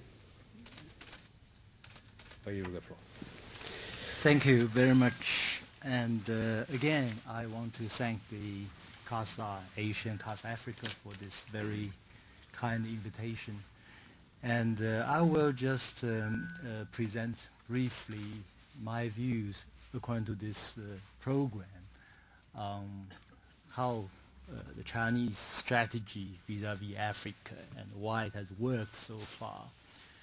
And uh, indeed, uh, as mentioned by Mr. Ambassador, that China's rise is described as peaceful rise of China. And uh, when China decides the policy of peaceful rise, it has a number of strategies. It hopes to establish stable, long-term, good relations with all the countries, especially major powers. So we have already this uh, what we call strategic partnership with EU, with Europe, with Russia, Uh, with virtually all China's neighbors except Japan. Now China has some kind of you know, important partnership. And China hopes very much to have a strategic partnership with the United States. But the United States is still a bit hesitant because it still views China from an ideological perspective. China is a communist country, last fortress of communism. And they want to convert Chinese. And uh, so there's no such a relationship yet. However, from very early on, China also regards Africa as China's strategic partner. And later, there is an official agreement on establishing strategic partnership. What's the meaning of that? It means uh, a long-term relationship. It's not just one or two years. It means 10 years, 20 years, 30 years into the future. And then it must be stable predictable. and it's comprehensive. So by comprehensive, we mean political, economic, cultural, and in other domains. And in China's cooperation with Africa, in the political domain, in this strategic partnership, it's key to emphasize that China follows certain principles. One principle is called mutual respect and respect for sovereignty. Yeah. And China carries out this policy uh, literally to the word. Just look at this, you know, uh, an African leader coming to visit China. He received wherever, you know, from Comoros, from tiny country, he received 21 gun salute, like U.S. president, you know, red carpet welcome. And the Chinese foreign minister makes very sure that his first visit every year is Africa. For 17 years, January or February, he goes to Africa. And Chinese leaders, prime minister, president, vice premier, uh, vice premier, all visit Africa, you know, uh, every year. So this is uh, a kind of you know uh, commitment. And um, I remember just uh, uh, not long ago there was an interview in BBC when Botswana president was interviewed by BBC, and he said uh, he feels that Chinese treat us as equals, and the West treat us as former subjects, which we are or which we were. He said. And uh, so that goes a lot in terms of um, uh, win hearts and minds. And second, about this long-term relationship, because many people think, you know, China's influence in Africa all of a sudden, you know, rose. Actually, it's not the case. China was in Africa from the very beginning of the independence movement. China supplied arms politically. China supported all these uh, struggles against apartheid, racism, for independence. You know. So it's remarkable China maintained largely a consistent position, yeah, supporting these African causes and supporting, uh, supporting the unity of Africa. Yeah. China supports united Africa. That's important. Uh, China now uh, committed to build these new headquarter buildings for African Union. And uh, in the field of economy, uh, again, China follows certain principles. And one principle, which is very controversial, is called uh, any aid from China will have no political conditions attached. Yeah. And uh, actually, it's also, in a way, understandable in the sense that if you look at the West criticism of China, the Chinese government is a repressive regime, and China has a problem of violation of human rights, and Tibet, and Taiwan, and da da da. So China don't want any kind of similar thing to China. You know, if any projects from EU or from America for China uh, attached with political conditions, and China will say, "Thank you, you know, mind your own business." And so, same kind of condition. We're not we're not going to apply this to Africa. Yeah. And uh, another important principle is uh, win-win. Yeah. To make sure that China will win, China will benefit from this project, from this cooperation and Africa will also benefit from this. And this is a very important policy of this uh, uh, Chinese government. I just read in the latest issue of Economist, it's the headline actually in cover, it's called The New Colonialism. Actually, I read through all the articles. It's not about new colonialism. It's quite friendly, quite neutral, I must say. You know, uh, in the sense that uh, still uh, more or less objective, uh, uh, although the title is a bit misleading. And um, so I think you know this is the background to this sudden rise of uh, China African relation, the attention given to it. And also, uh, this strategic partnership covers a whole range of cooperation in the field of international organizations. just now, Ambassador mentioned this in the Human Rights Council based in Geneva. Actually, in WTO, in the new round of trade negotiations, and uh, uh, um, in many other negotiations, uh, China really needs Africa. on many forums, China bid for Olympic Games, you know, and the United States work on the country not vote for China, and China work in Africa to vote for China. In other words, it's not just the political power, there are also tangible benefits. So China appreciates that. Actually, China's resumed UN membership in 1971 uh, came from African support. So there are this kind of you know, uh, political uh, cooperation between the two sides. And uh, of course, there are other cooperations. Actually, China has trained over 10,000 African technicians, and China committed to train another 15,000 in the coming five years. And uh, just to draw analogy, uh, in the 1950s, China sent roughly 10,000 students to Russia, to the Soviet Union. And later they became very important force in terms of building up China. And uh, China's population was much bigger than Africa. And if this uh, 20 or 25,000 China-trained engineers, technicians, doctors, whatever, uh, can really help build up, build, build up Africa. That would be a great service that China has made to Africa. And um, another, perhaps when we talk about this China's challenge, you know, uh, because it's at least portrayed in the Western media, China's influence in Africa pose a kind of challenge. Maybe there is a kind of benign challenge, and this challenge had to do with the Chinese model. I even wrote an article in International Herald Tribune on the Chinese model and its implication for, for Africa. Yeah. Because the West European country included insist that democracy and uh, one man, one vote uh, as a kind of uh, basic you know, conditions for uh, long-term cooperation, for good governance. Uh, from Chinese point of view, whether it's a one man, one vote or whatever other approach, it must be boiled down to good governance. You must deliver.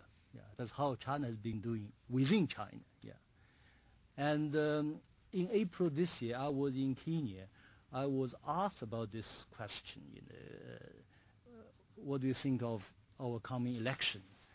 Uh, I said, according to my humble knowledge, you have uh, several major ethnic groups. You have a Luo people, you have a Kikuyu people. If do not agree, there could be problems it happened.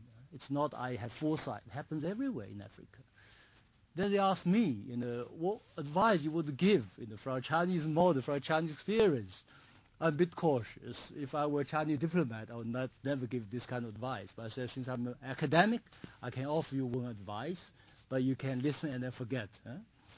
And uh, my advice, I said, uh, how many provinces do you have? This 15 something. Huh? I don't remember exactly. I said, do you have one governor which really governs the state or this province better than other governors? Then you choose this one as your president. Oh, that's a good idea, but it will not work. but this is a Chinese model. If you look at the Chinese political elite uh, in the political bureau, whatever, you know, you have to be uh, performing, you know, at least as uh, twice as a governor, as a party secretary in the province, and ministry, you perform, then you can be selected. So it's a kind of meritocracy Chinese way. Yeah? So that could pose a kind of benign challenge. I will not see, uh, unless for those who are extremely ideologically committed to one man, one vote.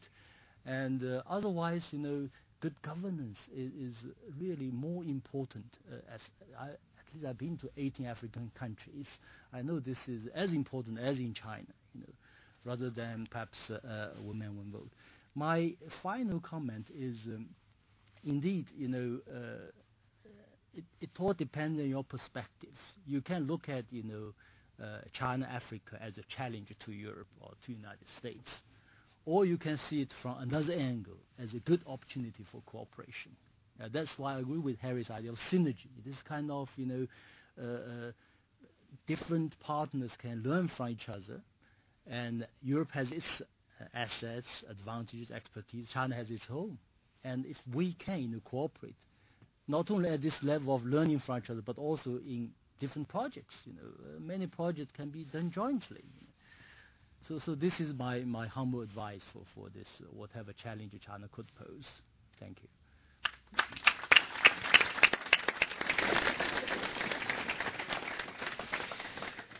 Thank you again, Mr. Zhang. Uh, la última palabra la tiene Martin Davis, eh, director ejecutivo en estos momentos del Center for Chinese Studies de, de la Universidad Stellenbosch de Sudáfrica. También dirige el Asia, Asia Business Center en la Universidad de Pretoria y participa regularmente en las uh, cumbres del World Economic Forum relacionados con todo lo que se refiere al continente africano. Suya es la palabra. Thank you very much. Um, it's quite difficult to add to, to four fantastic presentations, but uh, perhaps as the only African representative here, I can give maybe a slightly different view from the, uh, from the South, perhaps. Let me give you an anecdote firstly. Um, in January 1993, Nelson Mandela, who at the time was effectively our South African president in waiting, was at Davos at World Economic Forum. And on the sidelines of the forum over one of the, the, the private dinners that evening, um, sitting with Nelson Mandela next to him over dinner was at the time Prime Minister Li Peng of the People's Republic of China. And the conversation went something like as follows. Um, Prime Minister Li Peng was asking Mandela about his views on the management of the South African economy. And Mr. Mandela, if you remember the time, 93, he had been out of prison for three years at that stage. Um, a great deal of policy uncertainty in South Africa, a lot of concern about the potential for, uh, for nationalization of, of private assets in South Africa. And Mr. Mandela said to, to Prime Minister Lee, you know, Prime Minister, I, am thinking of, uh, of nationalizing the banks and the mining houses uh, in South Africa. Prime Minister Li Peng turned to Mr. Mandela and said, Mr. Mandela, with all respect, don't do that. We tried that, it failed. Rather than nationalize, you should privatize. Now, for the advice of privatization to be coming from, at the time, the Prime Minister of the world's largest communist state was quite, quite, a, uh, quite a significant surprise. But it indicates that perhaps we're talking, and, and all of the speakers here this morning, or this, this evening, sorry, jet lag, this evening have spoken. I've been somewhere else before. Um, us global citizens, all of us. Um, all of us are talking about the developmental model and what impact today, perhaps, China will have on the policy making and policy thinking in the context of Africa.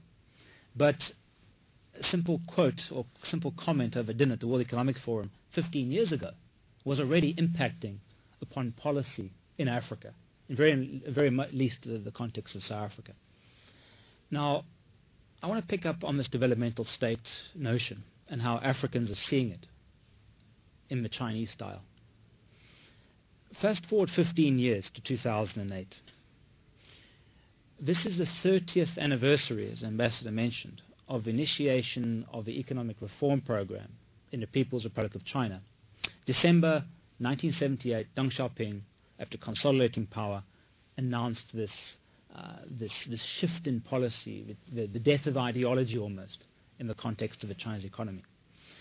Conservatively, in 30 years, 300 million people in China have moved from poverty to the status of middle class citizenship. Now, that is, is the greatest developmental achievement of any single country ever, period, full stop, in 30 years. If I was to say to you now that maybe in 2038, half of sub Saharan Africa, 300 million people, will be driving cars, living in apartments, wearing Rolexes, fake or otherwise, and living, you know, watching color TV, using washing machines, and living as middle class citizens do, what would you say? Maybe I'm being a bit optimistic, maybe slightly naive. That's uh, MDGs, maybe, but maybe give another 100 years perhaps, not in 30 years' time. China accomplished that. So why is it not possible in Africa? Now, I was asked this evening to comment on the notion of China's contribution or perhaps erosion of, the, of industrialization in Africa. What impact is China having on industrialization, on manufacturing sector, on the job creating manufacturing sector in the context of Africa? I think there's two generic forces here of China's Africa's engagement. One I call dragons, the other one I call locusts. Firstly, the locusts. The locusts is an apolitical force, has nothing to do with Beijing whatsoever, and it's the migration of hundreds of thousands of Chinese individuals or families um, as entrepreneurs moving toward Africa, moving to Africa. Why do they go? They go to um, to exploit economic opportunity, to set up their own small businesses, be it a trading house, a retail store, a restaurant, uh, whatever it may be. They go because they are, are, are freed from state interference in their life and to be quite honest, they can have as many kids as they want in Africa. Also, the pollution factor. The skies are blue. We have plenty of those in Africa as well. So this is a private force of these individuals moving en masse in many cases to the continent. How many are there? We don't have a clue. In South Africa alone, the figures range from 80,000 to 300,000. Nobody knows. Now, as these migrants, Chinese entrepreneurs, move in apolitical fashion to African economies, so they are plugging into Chinese supply chains and facilitating the export of Chinese consumer products into African economies. Now, is this a positive? Is it a negative? Xavier spoke about the, the deflationary impact, a very positive deflationary impact of Chinese con- consumer products moving into African economies. Chinese consumers can now afford a pair of shoes, a, a clothing, TV sets, furniture perhaps, um, and pretty soon a new Chinese vehicle from a showroom. Rather than buying a second, third, or fourth hand Japanese car, they can buy a brand new Chinese floor, car off the showroom floor. And that's a very positive. What's the downside of that? The downside of this is that whilst Asia in the 60s, late 60s, 70s, 80s was going through this rush this regional rush, with a few exceptions, toward industrialization. Africa wasn't. We did nothing for two, three decades. So effectively, the challenge now is how do you industrialize your economy? How do you mop up unemployment, which you can only do in a manufacturing sector? You can't do it in the services sector when there's a mismatch between your, your services uh, employment requirement and your ill-educated, through no fault of their own, African individual on the ground.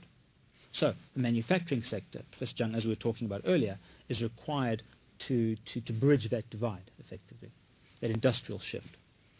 So how do you do that in a, in a global economy that is far more, um, uh, far more integrated, um, has bought into the, the market fundamentalism of, of a WTO with free trade, free capital movements, free movement of products, free movement of people, perhaps, to and also in, in, a, in, a, in, a, in a global trading regime where the uh, the world's most competitive manufacturing platform at present resides in China. It's not just Chinese companies; it's foreign companies, non-Chinese firms manufacturing in China, re-exporting. How do we industrialize when we missed the industrialization boat two, three decades ago. This is a key challenge. So effectively, Chinese entrepreneurs are, again, from a deflationary perspective, it's a good thing. These are the locusts moving into the continent. And if you are a small aspirant manufacturing business in Africa, you've got problems. The second force is what we often talk about and, dominates the discussion in China's, China's Africa engagement, is that of the dragons, the big state-owned, or at the very least state-influenced corporates, of which no one really knows the figures, but the figure often bandied about in Beijing is 800 or 900 uh, type companies of significant size, mostly extractive industries, in infrastructure development, in construction, uh, in, in hardware, telecoms, and the like. Now, this force is displacing traditional commercial interests on the continent particularly in the, telecoms and construction sectors. Even South African companies, post 94, uh, Anglophone Africa English-speaking Africa at least, has become South Africa's commercial sphere of influence. We see that. There's about maybe 220, 230 South African companies of consequence operating in Anglophone Africa, being very unsuccessful in Francophone Africa, but then again, most people are unsuccessful in Francophone Africa, unless they're French companies. So these also are being the, the, the corporate positions are being eroded by China's newly, um, you know, um, new com- commercial interests in these, in, these, in, these, in these countries. And this is being fueled by, by discounted capital from the likes of China Export Import Bank, Exim Bank, or, China Development Bank. Now, Lee Rogu, CEO and president of China Exim Bank, mentioned at the World Economic Forum um, last year, June, in Cape Town, that China Exim Bank is pursuing approximately 300 projects on the continent, and that, that accounts for about 40% of the loan book of Exim Bank anywhere. That's a big number. Is this a positive? Is it a negative? I'm generally very positive toward it. Is where China's been successful, and this ultimately comes down to, to models, is that how does a developing country allocate capital? In the context of Europe, maybe the maybe Spain, I'm not really sure.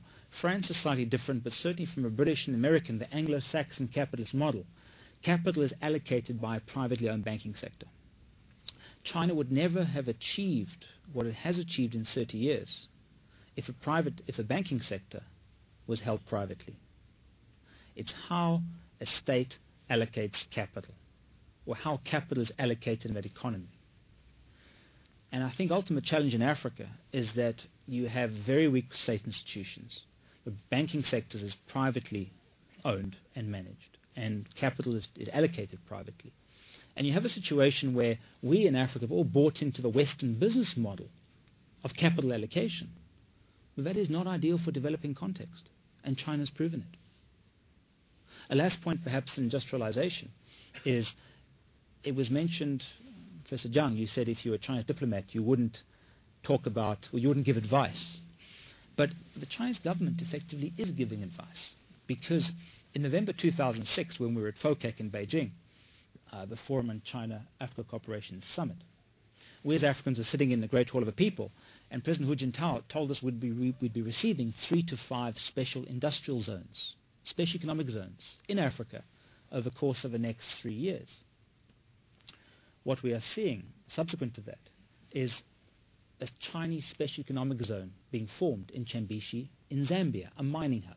A second one in Mauritius, a free trade hub off the coast, accessing through COMESA, through SADC, and into South Asia, a, a tra- an offshore trading zone.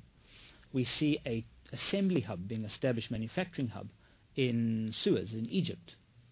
It's to um, to assemble, to manufacture for market access into Middle East, into Maghreb countries.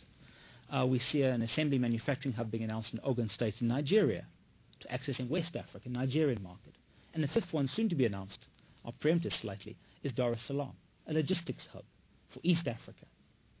Now, last point, Chair, sorry, is that the wealthiest, the wealthiest cities in China today are those which were colonized by the Europeans in the 1840s. Hong Kong, Macau, Xiamen, Guangzhou, Shanghai. This is exactly the same places where China established its own special economic zones after 1980. These policies being put in place in African zones are a cut and paste literal translation of those policies which were created in China in the 1980s, which really mimicked the Europeans, now coming to Africa. And these for industrial manufacturing zones. So I think hopefully we in Africa will be receptive of this attempt by China to promote industrialization. We can't outsource responsibility for development to China, but ultimately, as Harry alluded to, it's up to us to have the necessary domestic reforms in place and conditions to A, attract, B, retain, and thirdly, maximize the developmental impact of this industrial investment. Thank you.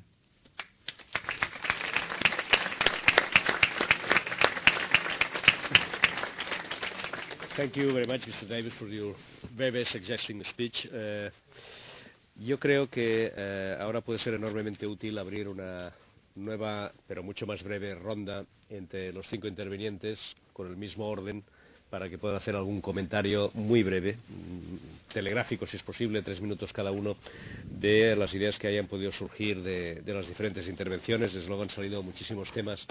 Yo no me resisto a comentar alguno, aunque quiero empezar también por una anécdota personal.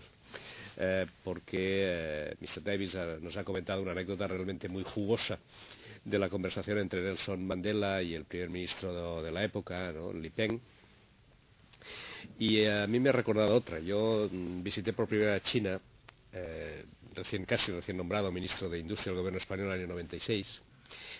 Y eh, bueno, pues tuvimos toda una serie de reuniones de trabajo muy exitosas. Eh, yo me quedé impresionado entonces de lo que era China y desde entonces me convertí en un apasionado de la necesidad de tener una política exterior española pues orientada a Asia y particularmente a, a China.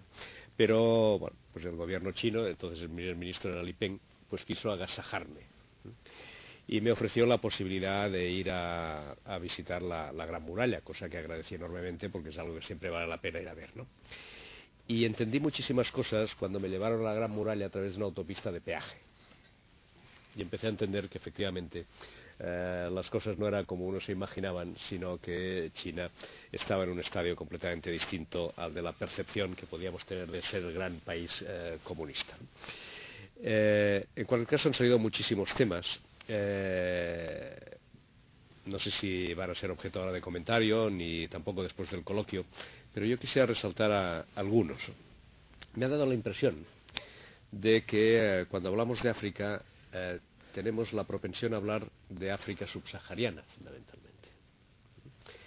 Y es verdad que la África subsahariana tiene su problemática específica, pero es verdad también que los países del norte de África y particularmente pues lo que llamaríamos los países musulmanes, los países árabes, pues juegan un papel cada vez más creciente y por otra parte muchísimo eh, muy cercano a, nuestra, a nuestra Europa.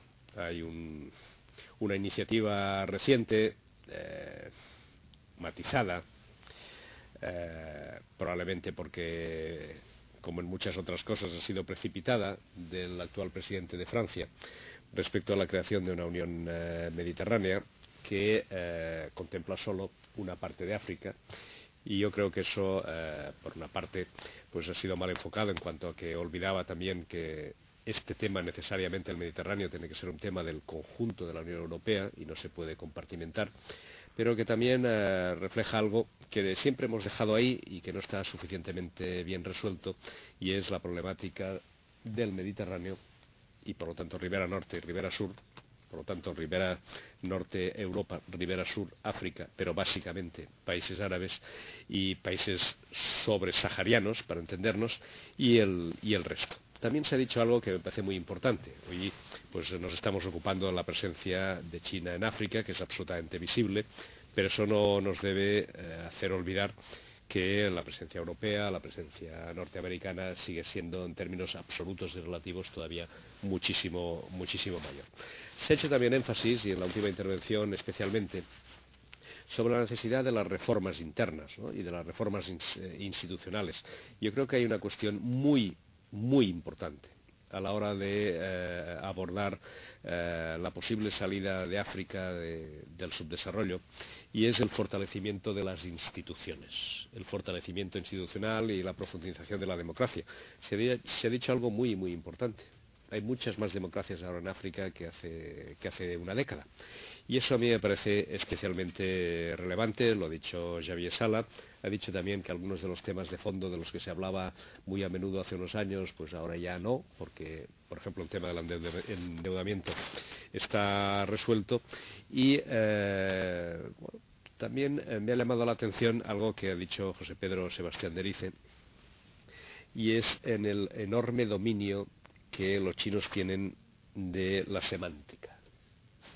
de la semántica.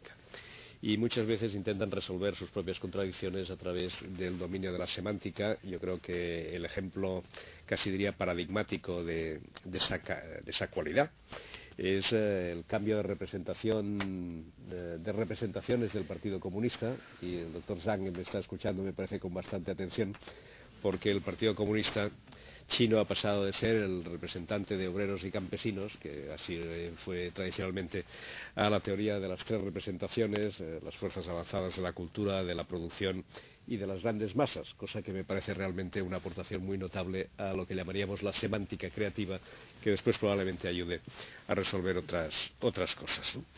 Eh, bien, creo que ha, habido muchísimos temas. Eh, un tema homogéneo, transversal, ha sido que no podemos hablar de, África como algo homogéneo, que tenemos que, distinguir.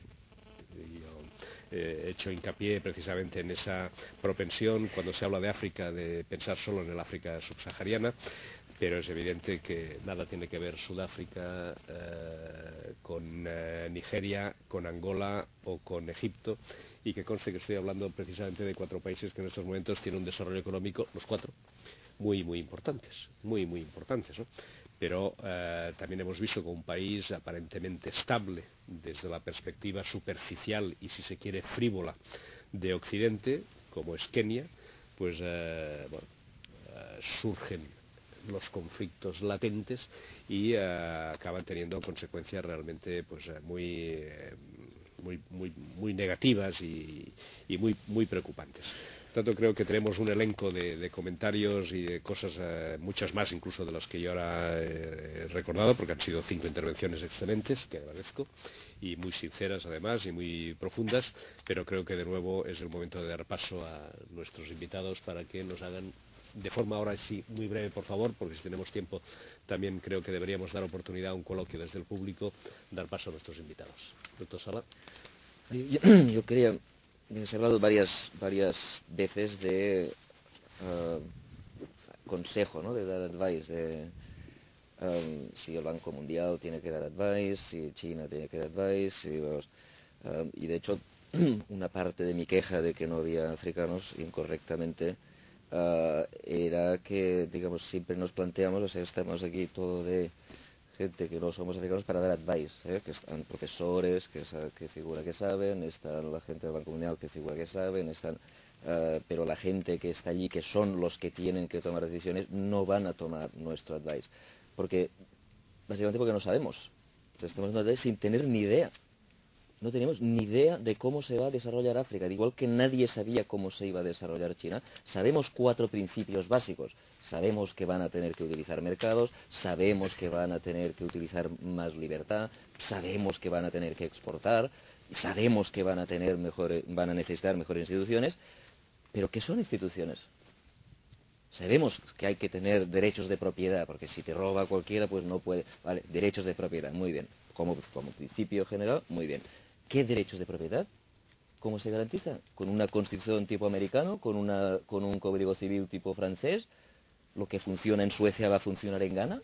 No tenemos ni idea de cuáles son las instituciones que van a funcionar y, los que van a tener que decidir, los que van a tener que, digamos, mezclar su historia, su, sociedad, su cultura con unas instituciones que garanticen los derechos de propiedad van a ser ellos. Y copiando de los chinos no lo van a hacer. Van tienen que tener el modelo China lo ha hecho así. Algunos no tienen el modelo. O sea, los países costeros van a tener que utilizar el modelo de exportar, modelo asiático. Los países interiores no pueden. Los países interiores, los que están rodeados de países que no funcionan, ¿cómo van a exportar? Como se dedican a exportar cosas con aviones, no van a poder porque tienen que pasar por países que no funcionan, donde no hay carreteras, donde hay corrupción, donde no hay puerto. Eh, ¿Cómo vas a exportar? Por lo tanto, cada uno va a tener que encontrar su modelo distinto. No sabemos. Export Free Zones, muy bien, Export Free Zones. Uh, muy bien, clusters. No sabemos qué clusters funcionan, pero no lo saben África, no lo, saben, no lo sabemos nosotros. En Barcelona, eh, en Barcelona hay dos centros de todas las ciudades del mundo quieren ser hoy día el Silicon Valley 2. Todas y Barcelona quiere serlo dos veces, en San Cugat y en Barcelona. ¿eh? El, el, Roba 22 y el Silicon Valley, venga, todos. No, no, no puede ser. No tenemos ni idea de cómo hacer, digamos, promocionar una industria tecnológica. No lo sabemos. El 99% de los clústeres promocionados por el gobierno o, ayudados por empresas fracasan. Fracasan aquí, fracasan en Finlandia Y lo que no pueden hacer es, mira, en China ha funcionado uno, lo vamos a hacer este igual sin darte cuenta que ha habido 300 otras eh, ciudades en todo el mundo que lo han hecho y han fracasado. Las export free zones, la mayoría han fracasado. Muchas funcionaron donde, cuando había el multi-fiber agreement, es decir, que cuando los Estados Unidos no dejaban, tenían cuotas de textiles, lo que pasaba es que China iba, pues eh, producía un trocito de la, de la ropa en Mauritania y lo exportaba como si fuese Mauritania y se saltaban, eh, se saltaban la cuota y, estas zonas funcionaron en muchos países del mundo. En el 2005 acabó la Multi-Fiber Agreement y no queda ni una Zone. Todas estas, estas zonas se, han fracasado. O sea, no sabemos lo que funciona. Por lo tanto, digamos, uh, mucho cuidado con el advice. Y, y, esto lo digo yo, que soy un profesional del advice. Muchas gracias, doctor Sala. Eh, yo estoy de acuerdo en que muchas cosas no las, no las sabemos y que, claro, esto del advice es muy complicado, ¿no? Pero, alguna idea sí que podemos aportar, ¿no? Idea, por idea, ejemplo, sí. alguna idea. Eh, por ejemplo, eh, a la hora de fortalecer las instituciones de esos países y de eh, consolidar lo que llamaríamos los derechos de propiedad, ayudarles a disponer a algunos de esos países de un catastro ya es muy importante, porque muchos de ellos ni tan siquiera tienen eso y es muy difícil delimitar los lindes de la propia propiedad de, de la tierra, ¿no? Y eso puede ser una buena contribución, pero en cualquier caso, eh, absolutamente marginal respecto al tema que estamos hablando. Thank you. Um, just, just, a, just a few comments because I'm actually more interested in not hearing ourselves. I'm more interested in hearing what, what, what the crowd has to say, but I'll just make my comments brief. Um, I, also in the uh, maybe unenviable position of, of knowing Africa and China, having worked in China for the past 15 years. Um, and I think on this on this question about the China model versus the Africa model, I come I come down to you know we need to worry about the Africa model, and I think you know the question is in, in my business now is to give advice to the Africans. And I think, you know, having worked in Russia throughout the crisis of Russia, I was the point man on Russia having worked on the Balkans and reconstructing, uh, helping the Balkans reconstruct after their conflict, I'm convinced, you know, that we need to help the Africans figure out what's best for them, and they can take the best of, you know, what worked in the OECD and what worked best in the Russia case and China and so forth. But I don't think, you know, using a one-size-fits-all model, I think makes, I don't think that makes any sense. So I, I really want to associate myself uh, with those comments, and I think and actually one of the things I think that, that, that Martin said actually scares me a little bit, and that is that this notion that because the special economic zones worked, in quotes, uh, in China, and I actually have a little bit of heartburn about that because I actually was working on China in the bank on the special economic zones, and we actually advised the, the Chinese about some of the problems there. Um, I have I have actually mixed feelings about that in Africa, and I'll tell you why there are very weak institutions in Africa, uh, and governance is a big problem, as I as I noted in my remarks. And, and my advice in Africa, as it was uh, uh, in Russia and elsewhere, is that what you don't want to do is put in place, I believe, regimes with concessions and the like, where the bedrock institutions are very weak. Because what that ends up being, all of the things equal, is a recipe for greater corruption. And I think first and foremost, in my view, the, the first run battle for reform are these basic behind the border problems of governance, of competition, and the like. And my concern is that putting in place special economic zones, for example, ends up or could end up being enclave kinds of band-aid approaches without dealing with the underlying problems.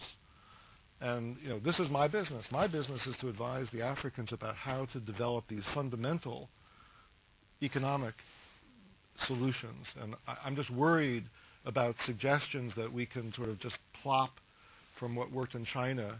And I and I'm, I know this is not exactly what you're saying, but I I worry about just you know placing in in Africa a special economic zone idea conception of what worked in China. I also want to make a, a, just a, just another point about about what about the Chinese model, and that is that uh, as again I, I worked in China for 15 years.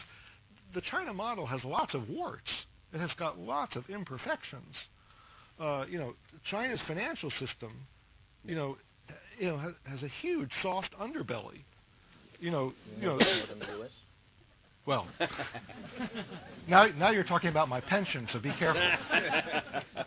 but you know, you know, the, the, you know, the non-performing loans of, of uh, you know, of the Chinese banks are, are very significant. Uh, Chinese state enterprises, you know, are surviving in, in no small way because of subsidized credit, as, as, as we've all discussed. And I'm not, I'm not for one suggesting that you know the Chinese economic miracle is not real. It is, but I think you know it's, you know, there, there are some very significant qualifications that I think we need to recognize about why China has been successful. It's a large internal market. Um, there are lots of special features about China that have, that have allowed it to grow. I'm not, I'm not suggesting for one moment that it's not been successful, but I, you know, the notion that it can be just simply replicated elsewhere, I think is extremely, extremely naive, and I think we need to be very cognizant of that. I hope I've been provocative and have, have woken people up a little bit. Very good. bueno, embajador Sebastián. Gracias.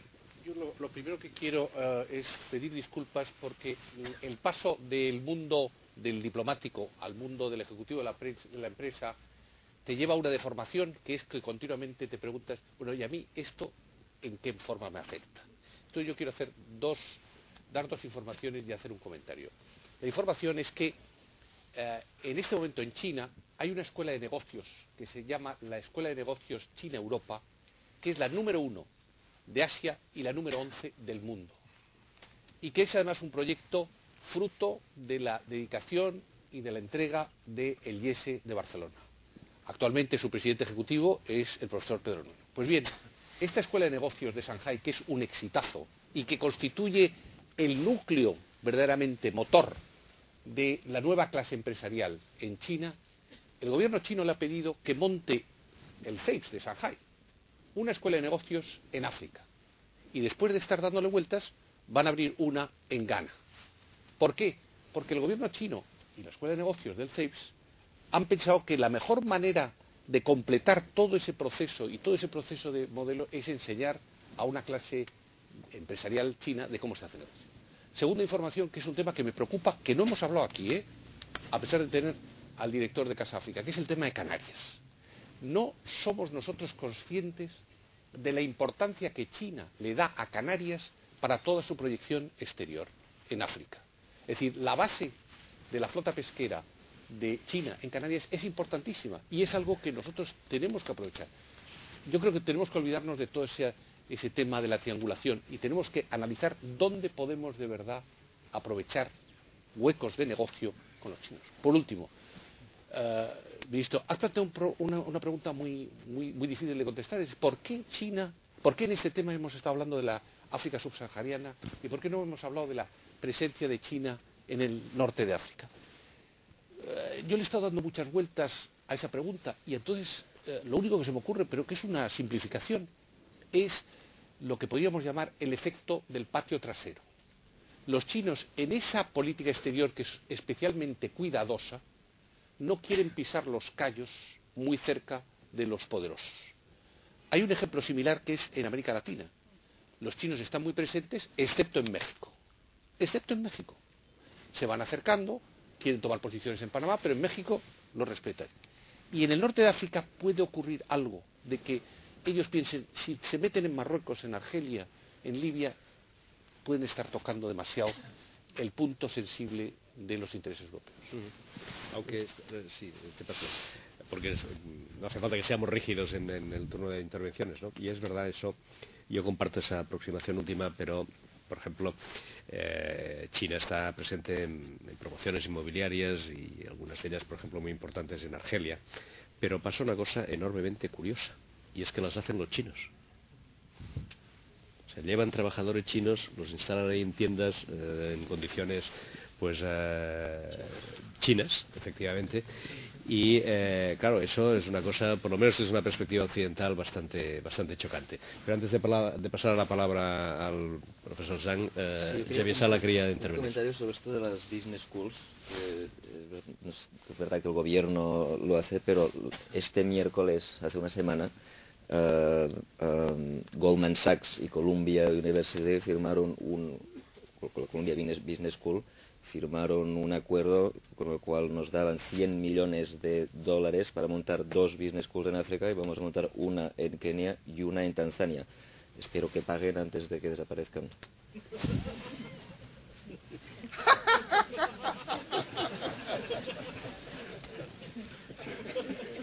Should have signed it in euros. More than dollars, yes. Uh, Mr. Zhang.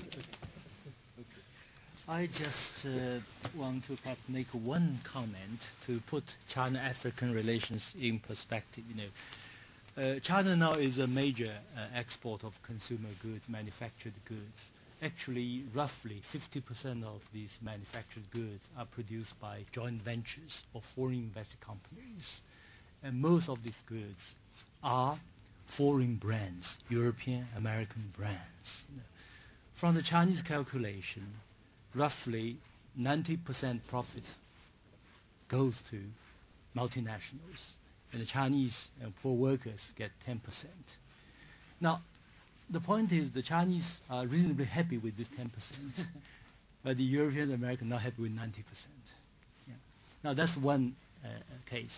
And then China's purchasing resources, searching resources in Africa, in many ways also for these multinationals.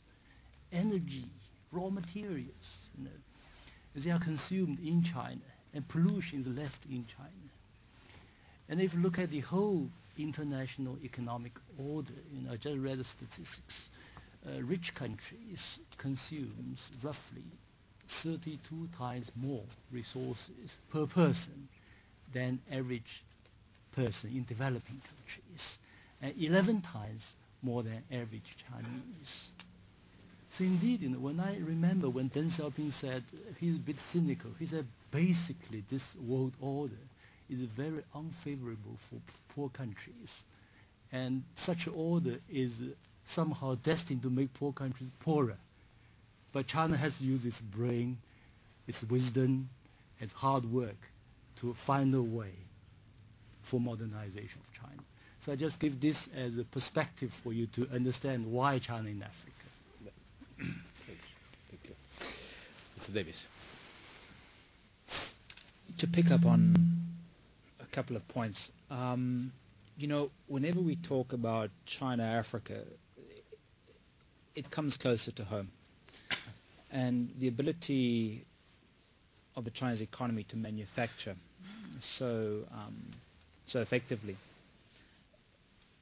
exposes our weaknesses in Africa. Our weaknesses uh, ex- it is exposing our weaknesses so rapidly. Our weaknesses and inability to compete.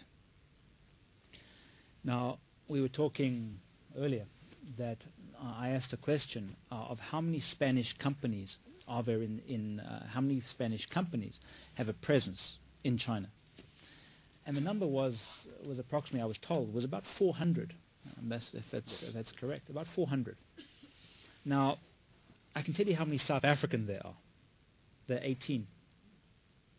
South Africa constitutes what? I'm guessing 40, 50 percent of sub-Saharan African GDP, and we have 18 companies present in China.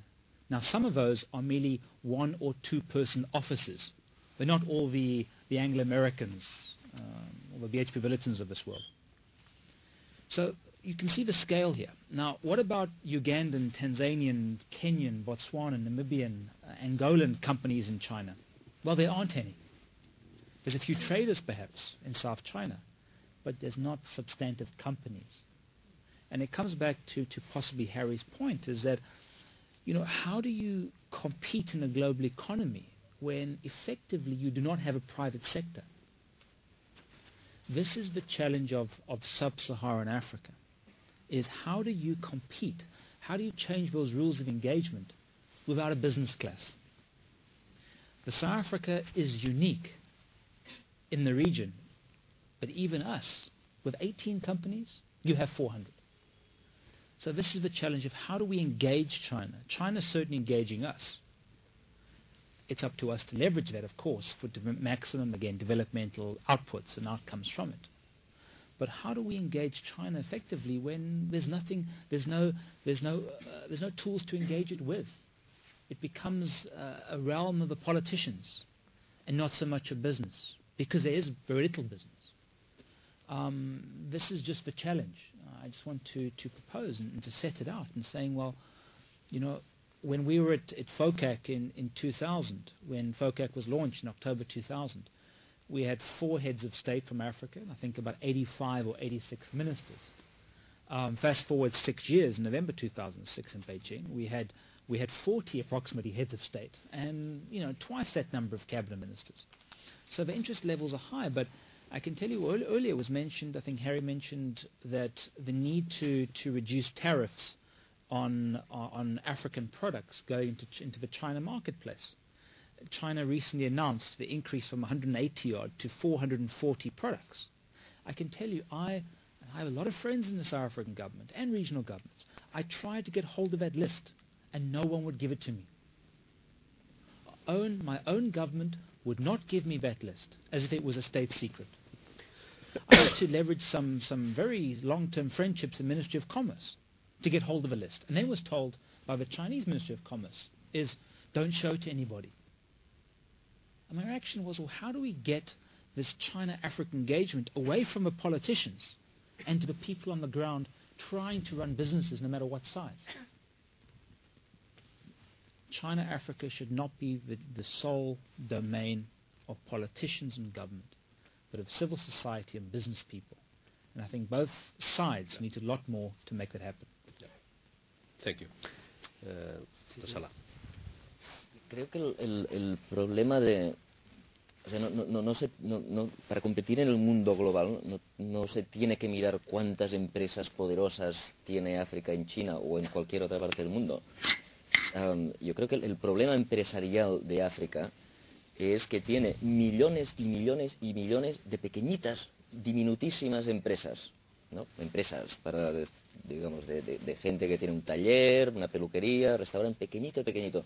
Si tú ves la distribución de las empresas eh, en, países ricos, quien crea riqueza, quien crea eh, puestos de trabajo, en Estados Unidos y aquí, son empresas pequeñas que pasan a ser medianas. Las grandes no crean muchos puestos de trabajo, son las pequeñas que pasan a ser medianas. Y esto no ocurre en África. En, África existen las grandes multinacionales, ¿eh? Eh, y, luego están millones y millones de pequeñas y nadie de por medio. Y por esto creo que, digamos, la educación empresarial es importante. Por esto es importante que se creen business schools y por esto, digamos, hacemos lobby para que pase, porque la educación de cómo hacer pequeñitas empresas que pasen a ser medianas, esto es lo que va a sacar. Y luego, una vez sean medianas, habrá unas que serán muy buenas y que van a poder penetrar en el mundo. Ah, pero ir directamente a, tener grandes éxitos empresariales en África me parece que es una utopía. Lo que hay que hacer es pequeñas empresas, convertirlas en medianas, una vez se convierten en medianas, convertirlas en grandes. Las medianas también van a hacer otra cosa importante, que es crear una clase media que va a pedir que va a demandar a sus gobiernos las instituciones. Las instituciones no las van a poner el Banco Mundial desde Washington o las va a poner George Bush, digamos, imponiendo a la ley y la democracia. No, las, democracias, las leyes las van a demandar los empresarios que dicen esto me molesta, esta regulación nos molesta a nosotros los empresarios eh, y por lo tanto necesitamos que se cambie así o que se cambie así. Eh, y esto no pasa porque hoy día los lobbies son gente que quiere, la, gente que tiene presión política, son gente que lo hace para enriquecerse, para robar, eh, y no para crear un proyecto empresarial viable. Y por lo tanto nos encontramos con pequeñísimas empresas que a veces no crecen, a veces cuando hablamos de instituciones no es la ley. ¿eh? Cuando tú preguntas a mucha de esta gente por qué no creces, por qué solo tienes tres empleados, muchas veces te dicen porque no me fío de nadie. O sea, yo no puedo contratar a alguien que esté cerca de la máquina registradora. Y como no te fías de nadie pues ¿qué haces? Pues te quedas con una empresa de dos personas, o tres, la madre, el padre, los niños, y se acabó, porque no te fías ni del primo. Y, este tipo de instituciones, este tipo de instituciones, la confianza, confianza en otras personas. Esto no se impone ni desde arriba, ni desde fuera, ni desde ninguna parte. Esto va a tener que crecer desde dentro. Sí, muchas gracias. Eh, eh, me surge una reflexión al hilo de, los atirados comentarios del doctor Sala, ¿no? y es que no deja de sorprender que llevamos ya dos horas de debate. Eh, y el concepto de cooperación al desarrollo entendida en el sentido convencional no ha salido. Muy bien. Dejo ahí el tema encima de la mesa y le paso la palabra al señor Broadman. Yeah, I mean, just briefly, uh, I just want to respond to Xavier's point. I mean, I think you're quite right that, you know, training uh, and, and building up human capital in Africa is certainly a necessary condition, but it's hardly sufficient. Uh, first of all, it's going to take a long time. It's clearly something that has to be done, and that's why, not to advertise the World Bank, but we've begun to shift our attention in Africa not just towards primary education, but secondary and tertiary education. So, you know, we've been focusing in the last two or three years on the secondary education side. But I think I mean, I think, you know, the point you need to, to emphasize as well is that um, there is a role for government because even if you have all the business schools in the world, and even if you have all the small enterprises who want to fill up this donut hole, there's not infrastructure. There is not sufficient intermediation financial capital. There is not a flexible labor market. There are not antitrust laws that break up and guard against restrictive business practices. There are not sound governance structures and the like. And so, you know, to use the economist lingo, there's a general equilibrium problem in African countries. There's, there's, a, there's an integrated solution that's needed. We can't just fix one problem and think that we're going to solve the whole enchilada. You know, we've got, we've got to come at this as, as a multi-pronged approach. And I, I'm not necessarily an advocate for the public sector, but you know, it's got to be a public and private partnership. And you, we need to deal with some of these very, very large, resource-intensive kinds of, of problems that will require public resources, whether it's from the multilateral institutions, I don't care, or whether it's from the bilateral institutions, I don't care. If we can get, if we can get the private sector to fund infrastructure, that's great. That would be, that would be my first preference. But we don't see the private sector willing to do that.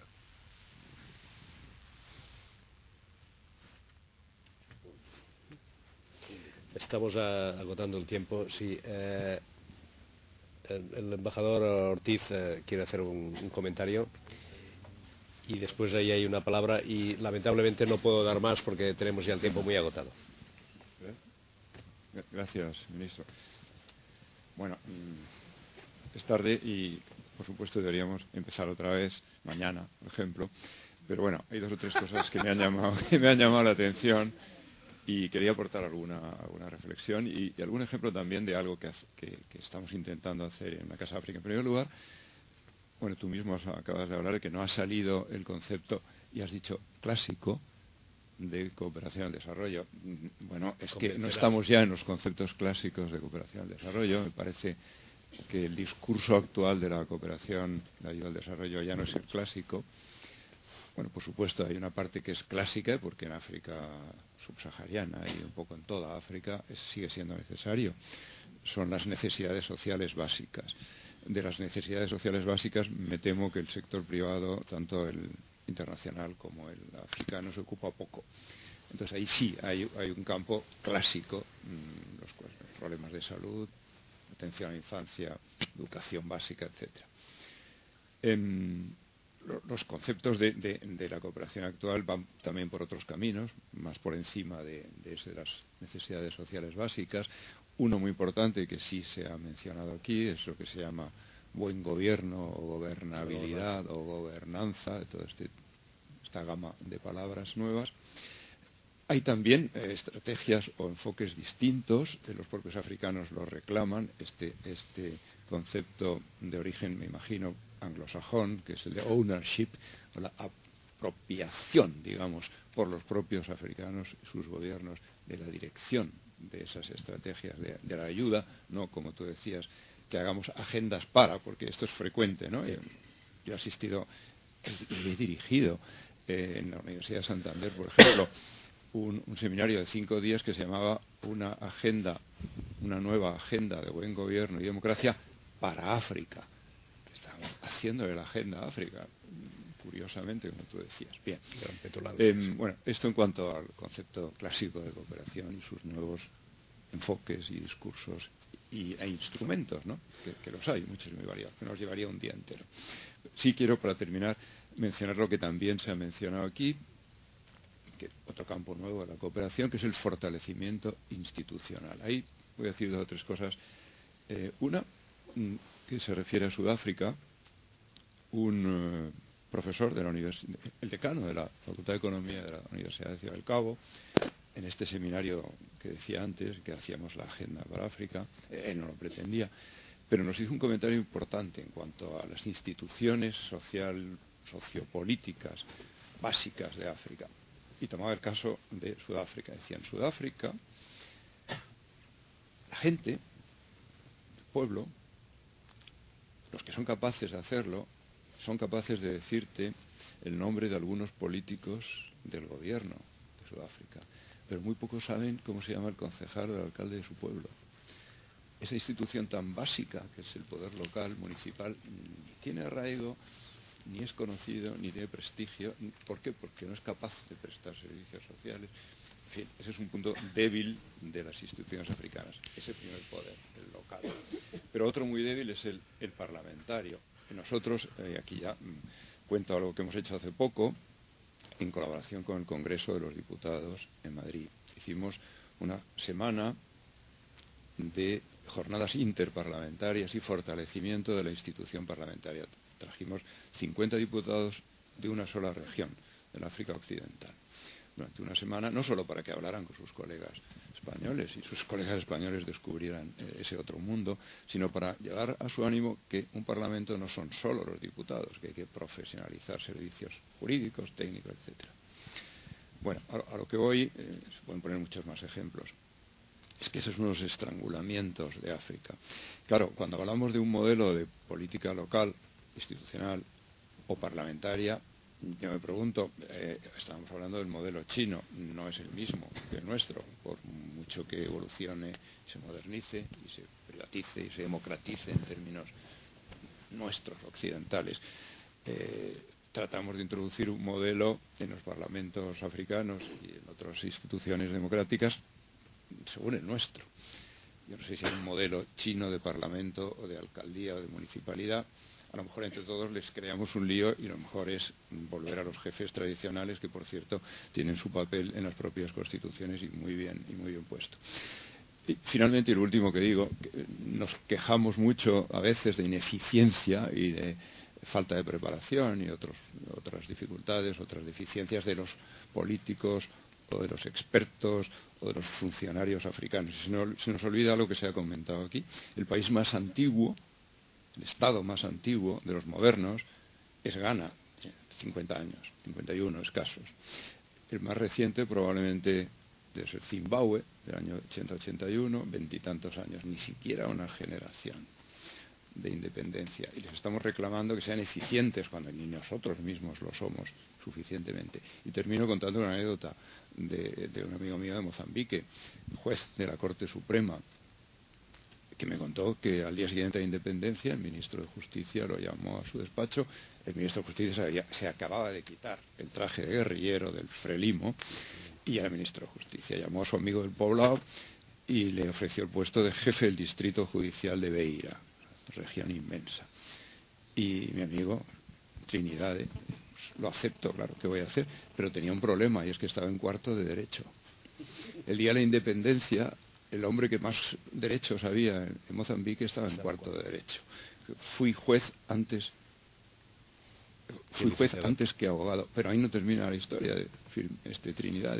Cuando fue a su puesto de trabajo se encontró a alguien, un tipo que estaba ahí feliz de la vida de ver que llegaba Trinidad. Aquí tienes el distrito judicial de Beira y este que se marchaba era un estudiante de medicina. Menos mal que no fue al revés. Muy bien, gracias. Dos palabras ahí muy breves, por favor, y terminamos porque ya el tiempo se sobrepasa. Cualquiera de los dos, da igual el orden. Sí, sí. Una pregunta para el doctor Fang. Uh, yo creo que en un futuro no muy lejano, un país tan pragmático, tan uh, inmenso de territorio y con tanta población, yo creo que ustedes evolucionarán hacia una federación de estados. Entonces me pregunto, si las dos terceras partes de la población de China están en la zona sur marítima, el norte de China está bastante despoblado. ¿Por qué ustedes no dejan una, pequeña isla que funciona también como es Taiwán y un territorio de una meseta a 4.000 metros que es árido y helado, ¿por qué no les dejan a los dos que sigan su camino? Gracias. Next whether, question. no, whether it's a federal structure or other structure, this is even discussed uh, in China in the process of political reform. The idea is we have to have uh, at least enough, you know, uh, driving force for localities, you know, incentives for different local governments and people to work. But uh, China has a long history of uh, centralized government. At the same time, you also have uh, local flexibility. So perhaps it's better for China to produce something from its own tradition while uh, in keeping with the modern trend. Taiwan is different because uh, economically, Taiwan and China are already integrated. So actually this so-called independence of Taiwan no chance. Taiwan's economy will collapse overnight. It's just a slogan for certain politicians to get votes. Economically, it's already totally integrated. One million Taiwanese now live and work in China. 400,000 live and work in Shanghai. And which means roughly one out of every 22 now in China. Just imagine their relations, their families, their relatives, their impact is enormous. So economically speaking, it will not work. Estas proporciones son más o menos las de México y Estados Unidos también. Y esto no preclude que sea un Estado independiente. Muchos mexicanos viven, eh, comercian y trabajan en Estados Unidos y esto no es la razón por la que no, porque hoy día México tenga que ser un Estado de Estados Unidos. Pues lo primero de todo, a agradeceros todos porque todos estamos aquí congregados hablando de África, que es un continente, como habéis dicho, y no es un solo país. Y me siento orgullosa de que esté hablando de África en el siglo XXI y soñando que las cosas cambien, más o menos. Y otra de las cosas también que me voy a referir a, la, a la queja de Javier Sárez es que ojalá hubieran habido más africanos más africanos porque me miro y creo que soy la exclusividad de la Sara. Y, sí, la, bueno, la exclusividad en, en, color, pero gracias hay un hermano de más. Y, y, entonces cuando se habla de África creo que tendrían que haber más africanos que se entendiera del tema y que entendieran la realidad, porque la realidad son los ciudadanos de a pie y la gente que saben de qué va. Y luego después me refiero al director de, del Centro Cultural de, de, Palmas de Gran Canarias en la inauguración. He leído, he, he visto todo, la inauguración del Rey y todo, y no aparece ningún líder africano que esté ubicado en España. ¿A que sí? Si no me equivoco. El presidente de Senegal, pero está, pero está fuera. Tenéis que contar primero con nosotros y luego, si invitáis a gente de fuera, bienvenido sea. Pero nosotros somos de aquí. Y luego la otra cosa es, es una sugerencia, ¿eh? Que es uno... embajadores africanos. Sí, sí, pero nosotros es que tenemos intelectuales y gente que entiende del tema que están en la Unión Europea. Y sin ir muy lejos, en Cataluña hay gente suficientemente preparada como para entender el tema. Y la otra cosa es que África, desde siempre, África es el continente que ha tenido más ayudas. Nosotros nos han dedicado la ayuda siempre. Primero fueron los europeos a por África y hoy día está China. Bienvenido en el continente. Ojalá las cosas mejoren. Y una de las cosas que muchas veces no entiendo es todo un continente como África, que un pequeño país como Bélgica tenga un peso económico que todo un continente en la economía mundial. Y por, para terminar las cosas, es que eh, quisiera que con la presencia de China en África, que las cosas pudieran mejorar. Han hablado de las mujeres y las mujeres somos nosotras. Las mujeres bien formadas, el hogar está garantizado. Que vais a cooperar con África, con las mujeres, en lo que es el comercio, en, ayudas, etcétera, etcétera. y que para China sea para África una, una mutua ayuda y que nadie salga perdiendo. Por favor, que no sea el mismo caballo, pero de distinto color. Muchísimas gracias. Muchas gracias. Pues muchísimas gracias. Muchísimas gracias. Ha sido un debate enormemente vivo, interesante. Agradezco profundamente a todos los intervinientes por sus aportaciones. Y eh, para terminar el acto le cedo la palabra a Amadeu Gensana, responsable de proyectos de Casa, de Casa Asia, para que haga los concluding remarks. No, concluding remarks, uh, más bien pocos, porque yo creo que estamos todos deseando terminar. Uh, simplemente, pues, uh, un minuto de publicidad ¿eh? y decirles que hoy precisamente, pues, publicamos este, este, libro sobre África, la nueva frontera china, que recoge eh, todas las ponencias que tuvieron lugar en la primera parte de este seminario que se celebró en Las Palmas. Uh, aquellos que no lo hayan cogido, por favor, pues lo pueden hacer abajo.